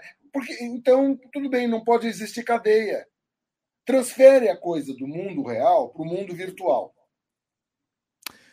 Eu não sei, eu, não- eu, eu não sei, eu bola, tenho, eu tenho assim. problema com isso, eu não sei. a sociedade- Ah, você tem um problema, problema seu, mas. é- Não, eu a- dos dois lados. A questão é que eu, Quando- eu consigo entender. Quando você pega um bandido lá fora, o que, que a sociedade fez? Prende. Por quê? Para tirar do convívio social. Sim. Pois é, não, Eu sim. estou defendendo para quem, pra quem comete excesso, para quem pisa na bola, para quem faz esse negócio, defende discurso de ódio, coisa, bloqueia, pô.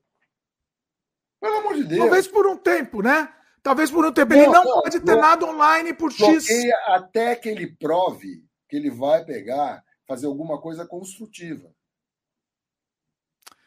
É. Pois Tal- é, cara. talvez, talvez seja um Pois é. caminho. Você sei. não faz isso, Dimitri.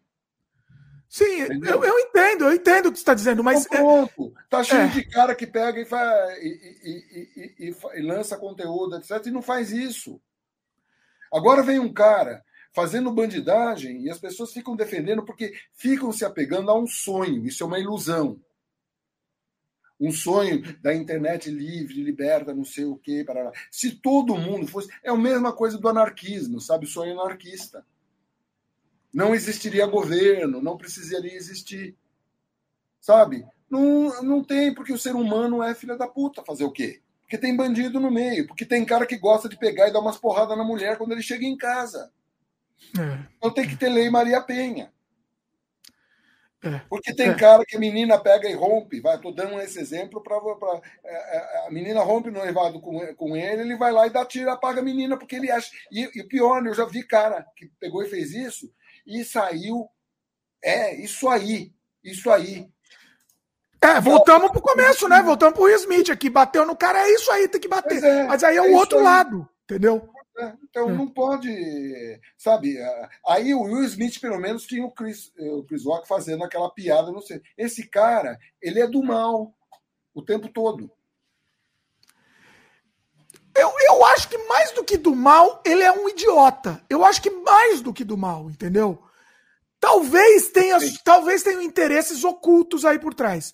Eu acho que mas o que mais que transparente é, é que ele é só um idiota. Existe grana que corre nesse mundo. Senão não teria essas teorias conspiratórias que são o paraíso da extrema-direita. Entendeu? Não, agora é, mais do que nunca tem, né, Marcelo? Agora mais do que nunca. Ele agora está recebendo dinheiro diretamente Olha, da extrema-direita. É, rede social, rede social permitiu isso sabe? Eu vou mais longe. Se você pega historicamente, tá? Antes do, advento de redes sociais, com todo o benefício que elas trazem, e depois do advento, os resultados que a gente tem, entendeu? Eu, eu preferiria que não tivesse. É um caminho sem volta, não adianta, mas era melhor que não tivesse. É, eu não, eu ainda, eu não sei ainda. Veja, eu, não, eu não posso, eu tenho os dois lados. Perspectiva eu estou falando sobre uma perspectiva histórica do que aconteceu e do que está acontecendo. Aí, não, pela defesa, pelo tesão que se tem pela tecnologia, não sei o quê, as pessoas ficam se apegando a uma coisa que está fazendo muito mal e que é e parte de uma má intenção. Porque boa parte, quando houve as eleições, tanto no Brasil como nos Estados Unidos, o, as plataformas já sabiam da merda que estava sendo feita, da, da, da fazeção de cabeça, de forma inadequada que estava sendo colocada, e ficaram quietos, porque grana.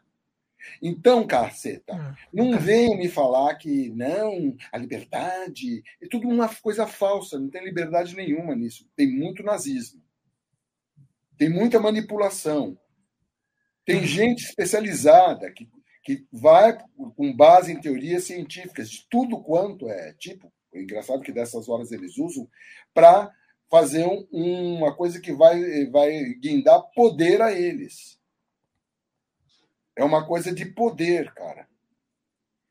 Sim, então, o objetivo é esse. É. O objetivo Sim. é poder, poder, é, assim, mas poder da pior espécie, poder destrutivo. Por isso que eu falo que é do mal, né? É. Então é complicado você pegar e você ficar defendendo. Mesmo assim, eu vejo gente que, não, mas veja. Sabe aquela coisa que não quer largar o vício? Sim. É um tipo de. É, é como se fosse uma droga que vai te destruindo que é o caso do álcool, por exemplo. Sim. Então, só com muita civilidade.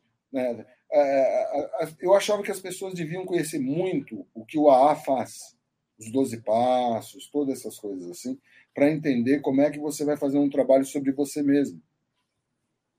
Porque os depender, a doença de dependência química é terrível, o cara não quer largar. É, você nem percebe, né? Nem percebe que tem a dependência. Vai tomando conta, é uma coisa que vai tomando conta de você, é um inferno. Tanto é que o AA fala uma coisa que é interessante. Assim, quando é bêbado de.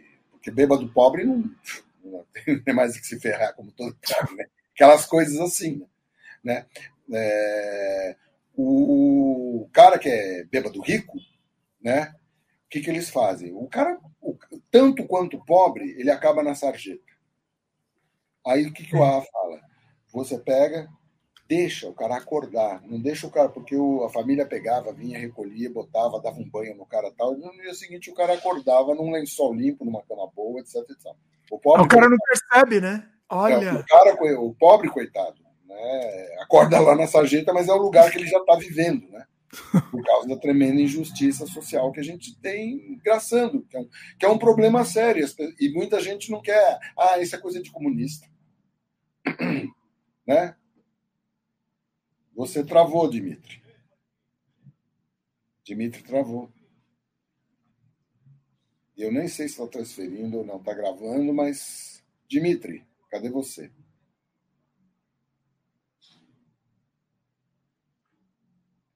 Tá? Eu não sei, gente. É... Eu voltei. Você voltou?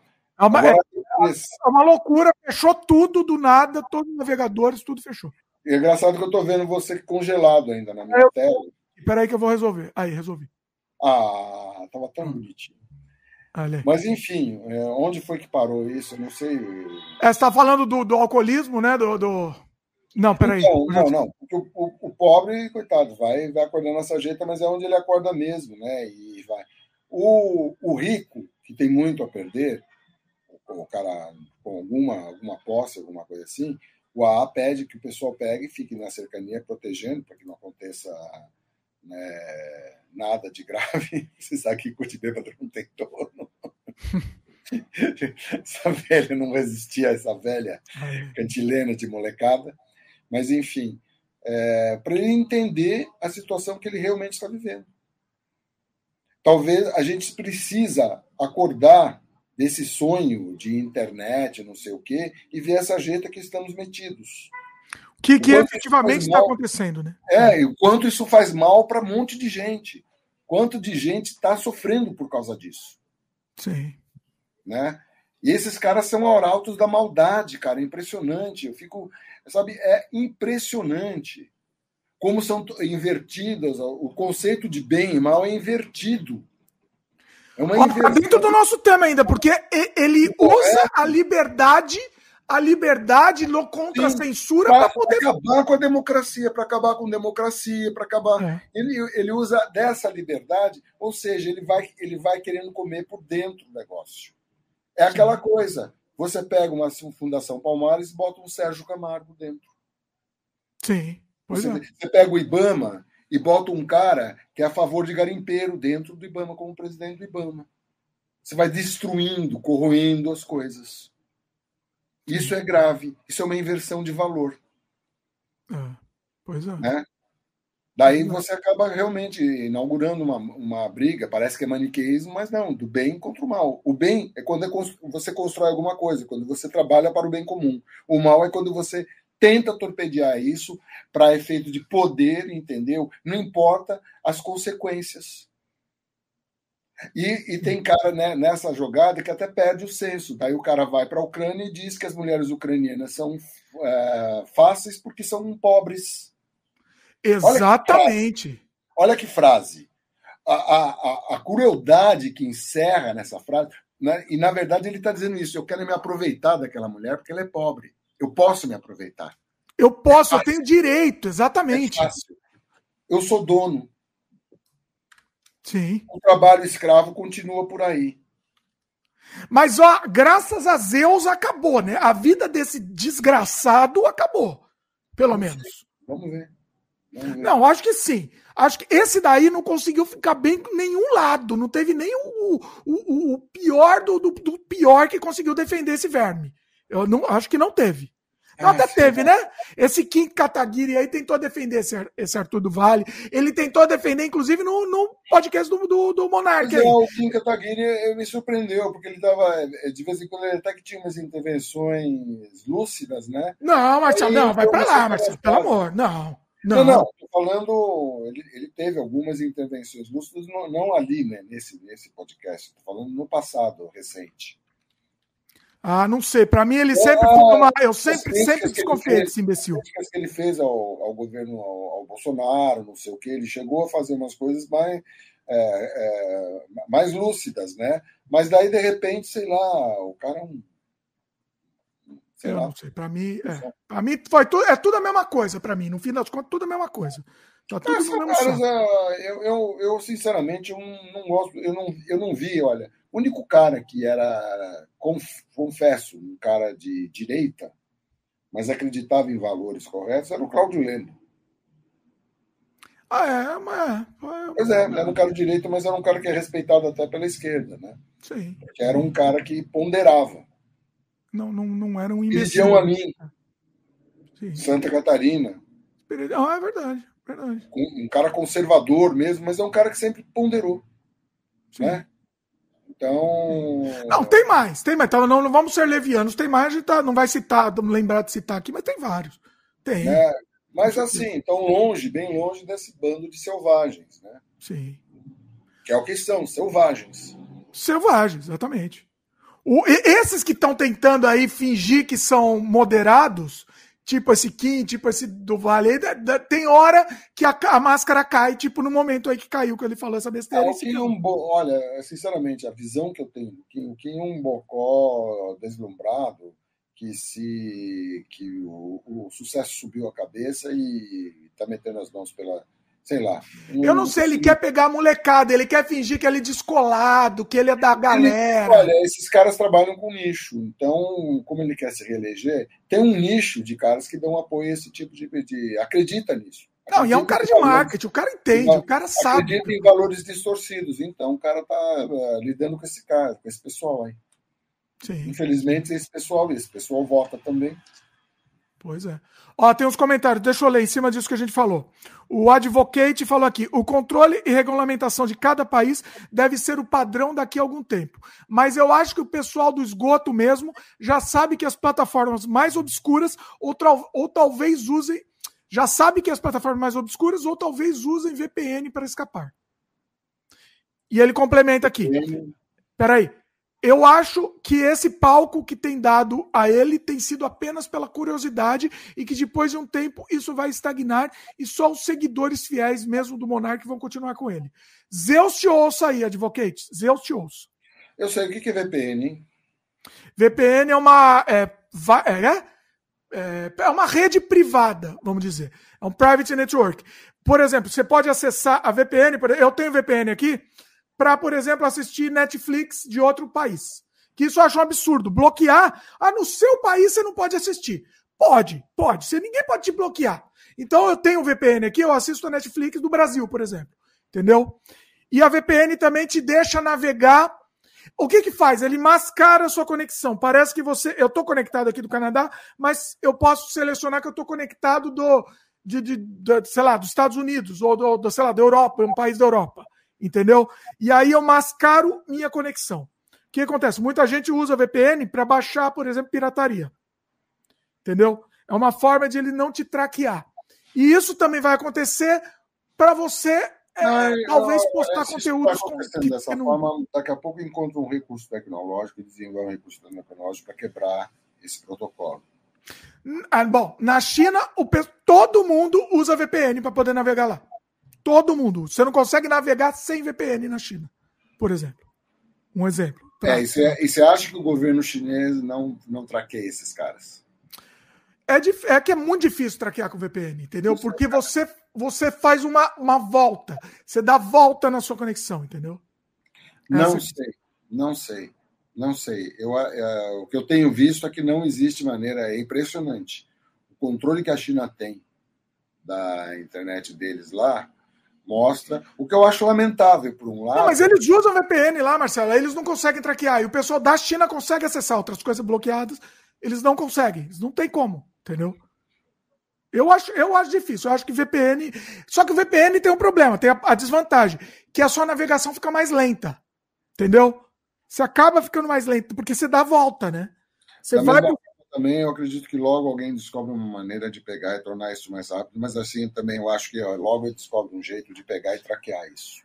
A Luísa comentou aqui, ó, nenhum governo até hoje conseguiu rastrear VPN. Bom, até hoje. É, é não sei.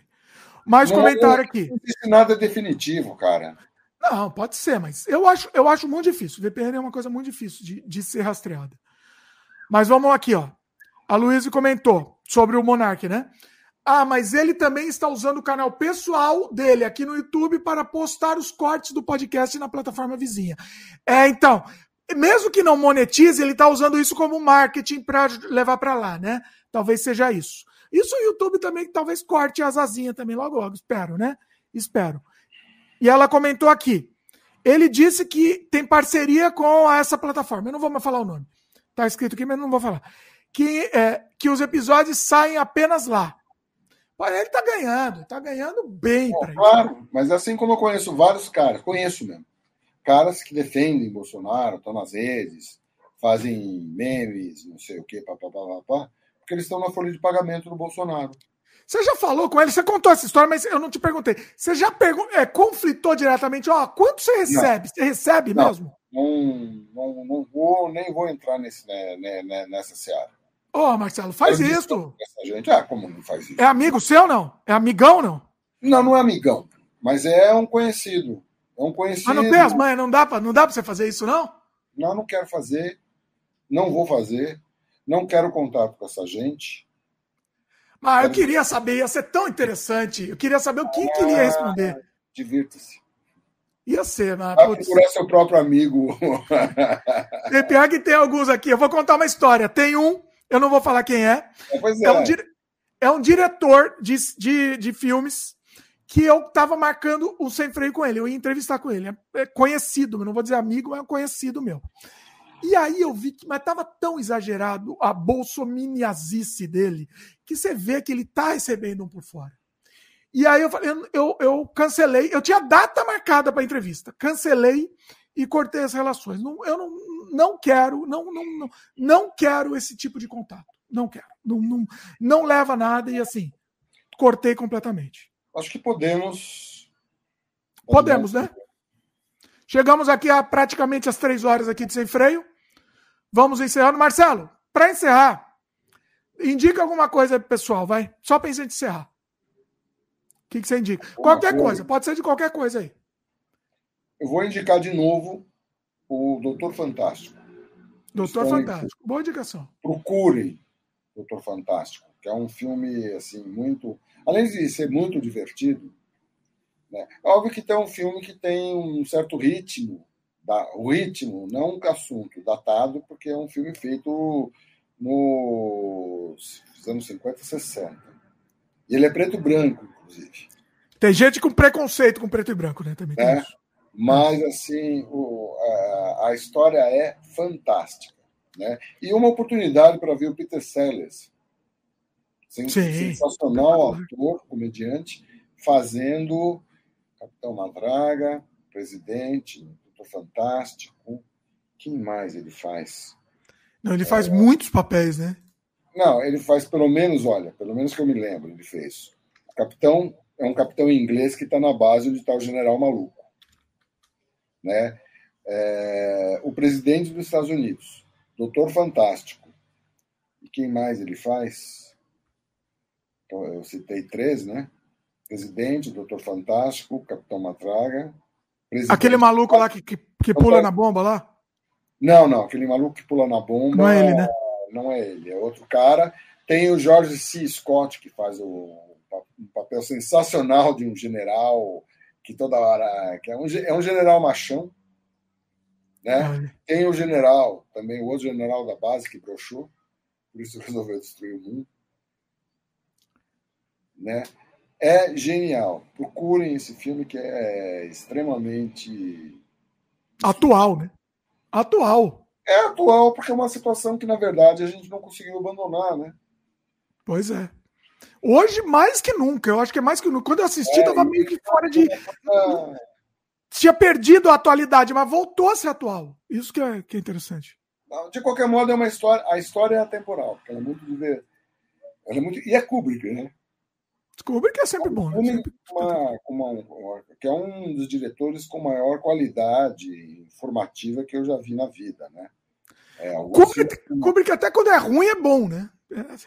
Eu não conheço nada ruim do Kubrick, né? Eu não gosto daquele Barry, Barry Lyndon lá, eu não gosto muito. Mas eu, É, mesmo muita assim, gente não gosta, mas não é um filme ruim. não é ruim, então. É É isso que eu tô falando. Mesmo quando é ruim, é bom. Melhores, existem Kubricks menos bons. É, sempre menos é bom. bons, é, exatamente. Mas sempre é bom. né? É o que eu digo do Polanski também. Pra mim, o pior do Polanski é melhor do que tu, tu- tudo que se, que se existe. Olha, o, o, o, o meu preferido filme do Kubrick é o Iluminado. É. Ele pega uma história medíocre, porque eu não gosto do Stephen King, eu não gosto, mas ele pega uma história medíocre e transforma num puta filme. É impressionante. Também acho. O Também acho. filme é muito melhor que o livro, mas Sem distante. dúvida. Depois o próprio Stephen King fez um filme porcaria perto do, da obra-prima que o Kubrick fez. E com Sim. invenções tecnológicas muito importantes, como Steadicam. Pois é. né? É, eu não, não- eu, eu acho que eu diria que é o Iluminado também, mas o, o Laranja Mecânica, pra mim, tá, tá pau a pau aí também. Eu já me é um puta filme também, mas é assim, eu, eu gosto mais do Iluminado, né? Pela, sei lá, pela dinâmica, pelo ritmo, pelo, pelo trabalho de história, pela questão tecnológica também, que, que não é uma coisa tão aparente para o público, mas tem. Gosto muito do 2001, que é um filme antropológico, Né? E tem uma. E, e, e, dentro desse filme, apesar de eu preferir o Iluminado, pessoalmente, como filme, dentro do 2001, tem uma cena, é a cena que condensa mais informação de toda a história do cinema, que é aquele virar de osso. Sim. O osso que vira uma espaçonave. É muito bacana. Né? Para quem tem repertório, cara, a história da humanidade toda se passa em alguns segundos. É um negócio impressionante. Condensação da informação. Sim. E, e é um filme com mais. Eu vi 18 vezes. O, Caramba. O, é, e ainda, de vez em quando, assim, passo o tempo, tá, na hora de eu ver de novo. Entendeu? Olha. Eu tenho, eu tenho um DVD. É o 2000, eu vou ser sincero, não me pegou. O 2000 não me, eu, eu respeito, você, mas ele não me pega. Você começa a pegar. Ah, muita gente acha maravilhosamente chato. Eu, Agora, eu não consegui. Eu, é, então. com as várias camadas que tem dentro dele, porque o 2001 ele é, ele, ele é travestido de um filme de ficção científica, mas ele é um filme antropológico. Sim. Baseado na obra do Claude Lévi-Strauss, que deu aula aqui na USP. Ah. Né? Aquele, no Pensamento Selvagem, que foi o livro, basicamente, do que, que, que, que é onde a obra original, 2001, foi, foi, foi baseada, né? o, tem um, um ambiente decorado em estilo Bourbon. Hum. Isso é uma, é uma coisa que o, o Claude Lévi-Strauss desenvolve, uma, uma, uma alegoria sobre o aculturado e não aculturado, e coloca um ambiente estilo Bourbon como um exemplo. Hum. O Kubrick faz várias inferências, brinca até com os compositores que fazem a trilha.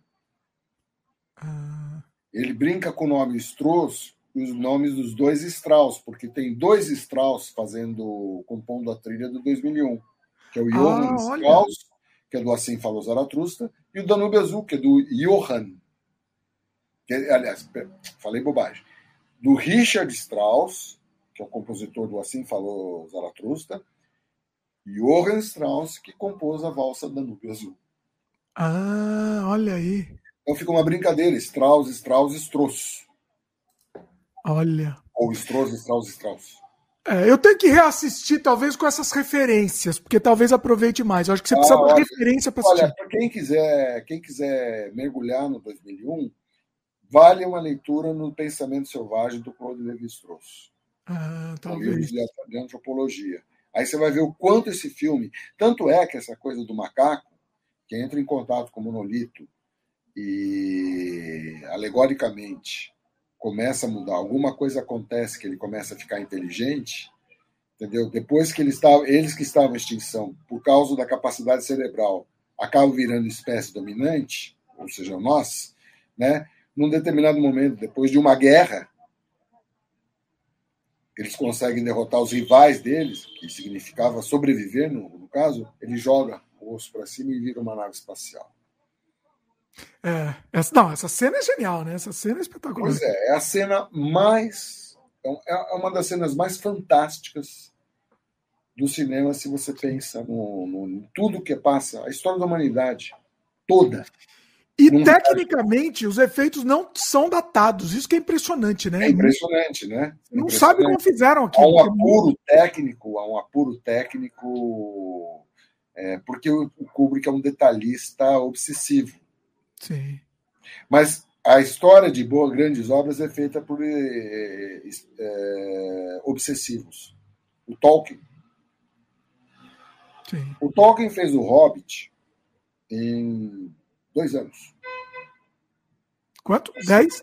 Dois anos. Dois? Nossa. Dois anos.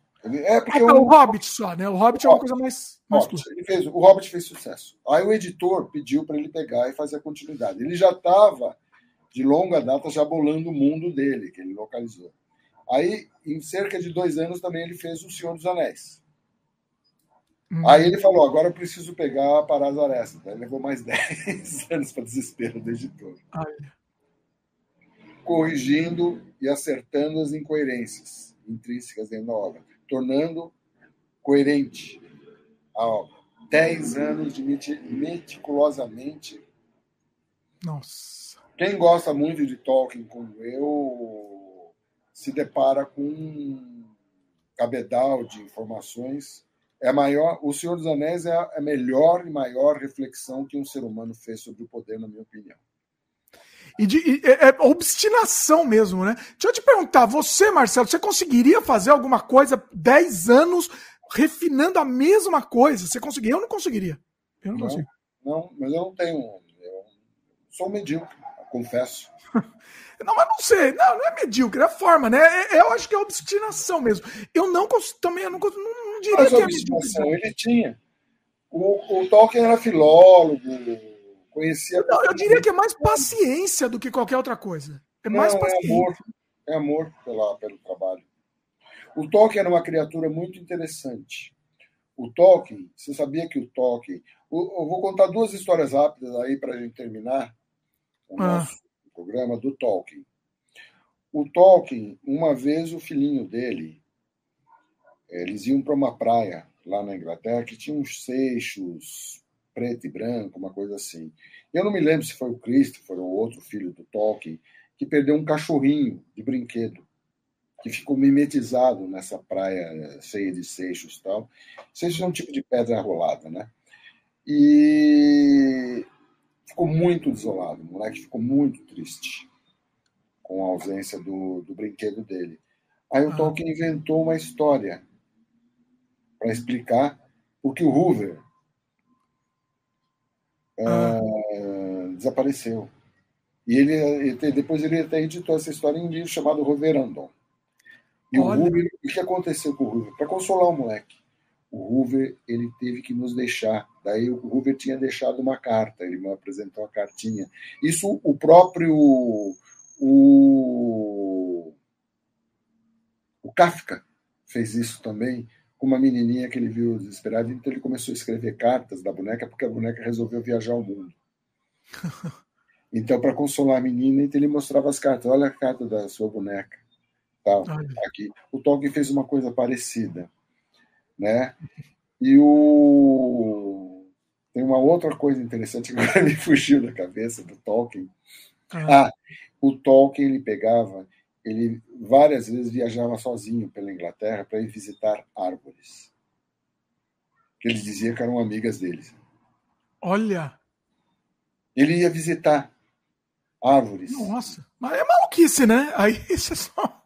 Eu não sei eu, as plantas têm um mundo vegetal, um mundo muito estranho para a gente, entendeu? O fato é que eu me sinto muito bem ao lado de algumas árvores que eu, que eu aprendi com o Tolkien, que eu considero minhas amigas. Eu gosto de pegar e ficar lá perto. Eu prefiro algumas árvores do que alguns humanos. Isso eu não, isso eu não vou Bom, é mentir. É possível que sim, mas assim, é bacana, né? É, é um estado de espírito, é uma, é uma coisa é algum tipo de comunicação que é difícil explicar. É, dizem que as árvores mais antigas, inclusive, passam a mensagem genética para as outras árvores novas, né? Bom, por causa dos micélios, é, tem toda aquela história lá do Avatar, que ah. aparece no Avatar do, lá do, do... comunicação, né? Assim, na é, conexão. A conectividade que existe, ela é fato. Ela existe é. aqui na Terra. Pois é. Como é que é o nome do diretor do Avatar, cacete? O James Cameron. É, James Cameron, o Avatar do Cameron. É, essa história foi tirada. Não foi uma invenção. Né? É tirada que realmente existe toda uma rede de comunicação entre as árvores que é feita pelos fungos. É. E ela é fantástica mesmo. Sim. Acho que é a única coisa boa do Avatar, então. Eu te falar, eu não gosto. Eu não gosto daquilo. Tá, é, tá empolgado com os novos, não, Marcelo? É? Vai ter uns 15 filmes do Avatar agora, né? Você sabe, né? É, eu não sabia. 40 filmes. Ele tá ah, gravando tudo de uma vez. Olha, é. Não. Olha, eu acho esses filmes todos de aventura, assim, meio coisa, eles são estúpidos. Mas são muito divertidos. É, eu não, eu não tenho. Eu durmo. Eu, eu, é divertido, mas eu durmo, não consigo. Não eu consigo. me divirto. Então, como, como eu não tô, não tenho uma perspectiva artística para esses filmes, eu acho divertido. Eu, eu é, relaxa, né? É, é, é, entretenimento. Sim, sim. É, é, o, é o que tem, né? Pois é. Fechou a lojinha? Fechou a lojinha? Muito bom. O uh, que mais? Recados? Não tem recados. É isso. Marcelo Lojinha. Uh, quer deixar algum recado aí, Marcelo? Encerramento? Não. não. Apenas uma coisa. Os idiotas. Os idiotas estão entre nós. Cuidado. Eles estão infiltrados. Previna-se contra os idiotas. Pode virar um slogan, né? Esse é... Vamos criar esse slogan. Eu me lembro do, daquele filme Invasor, Os Invasores. Os Invasores. Lembra Os Invasores? David. David... Não é They Live? Você está falando Vincent. desse? They Live? Day, David Vincent e os filmes. Não, não. They, They Live é o do, do, do Carpenter, não é? John Carpenter. Eu não sei se é do John Carpenter. Estou falando da série. Não, não. Eu sei aquele filme. Ah, não. Os Invasores. Você está falando ver a batalha final desse aquele, né? Não, não. Os Invasores.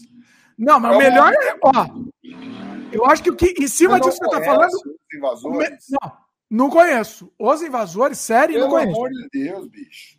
Deixa eu até ver aqui, porque agora fiquei dúvida. Os invasores, série. Série? Deixa eu ver aqui. Olha, não conhecia essa, não, hein? Ô, oh, rapaz. Os invasores, quem... Deixa eu ver é uma série é. de 67, duas é, temporadas. Exatamente. The Invaders. The Invaders, exatamente. Tinha uma não trilha. Olha aí. Deixa eu ver se é. Era, era Deve ter um quê de, de Twilight Zone, não? Não, era, era mais. Olha, o Roy Tines ainda está vivo, David Vincent, que legal. Ele era, uma, era bonitão. Os invasores, é a história de uns invasores que estão é uma teoria da conspiração, né? Que estão tentando invadir a Terra. E o David Wiesner, que é um arquiteto que tinha se perdido numa, ah. num atalho, que, que, segundo a própria narrativa do começo, que nunca encontrou, ele vê uma nave espacial, um disco voador, descendo.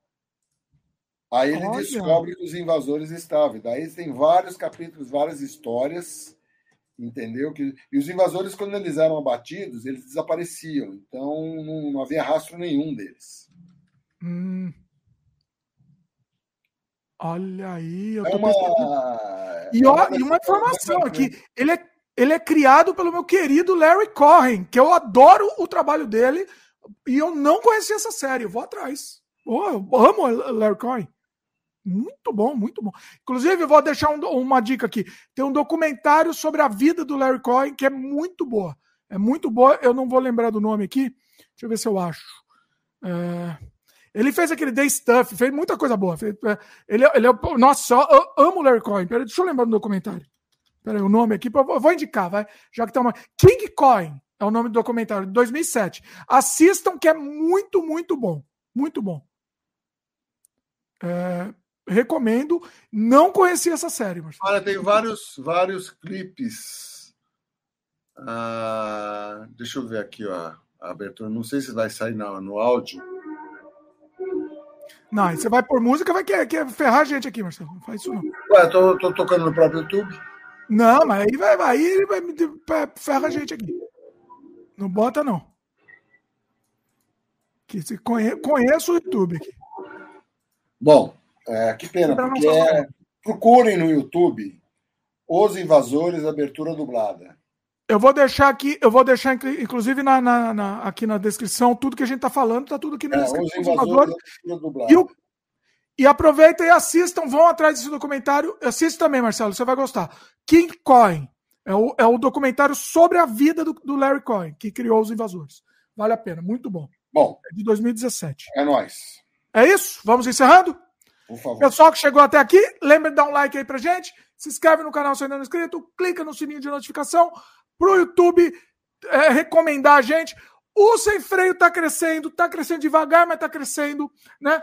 Às vezes a gente traz alguns convidados aqui que acabam estourando mais em audiência, né? Semana passada a gente trouxe aqui o, o, o nosso querido, o nosso querido o, na semana passada que a gente falou sobre maçonaria tal, foi, foi sensacional aqui, assim, foi, foi o, o Marcelo Del Débio, né? Então estourou também aqui de audiência. Então, assim, tá crescendo, mas a, ajuda a gente, passa para frente aí o Sem Freios.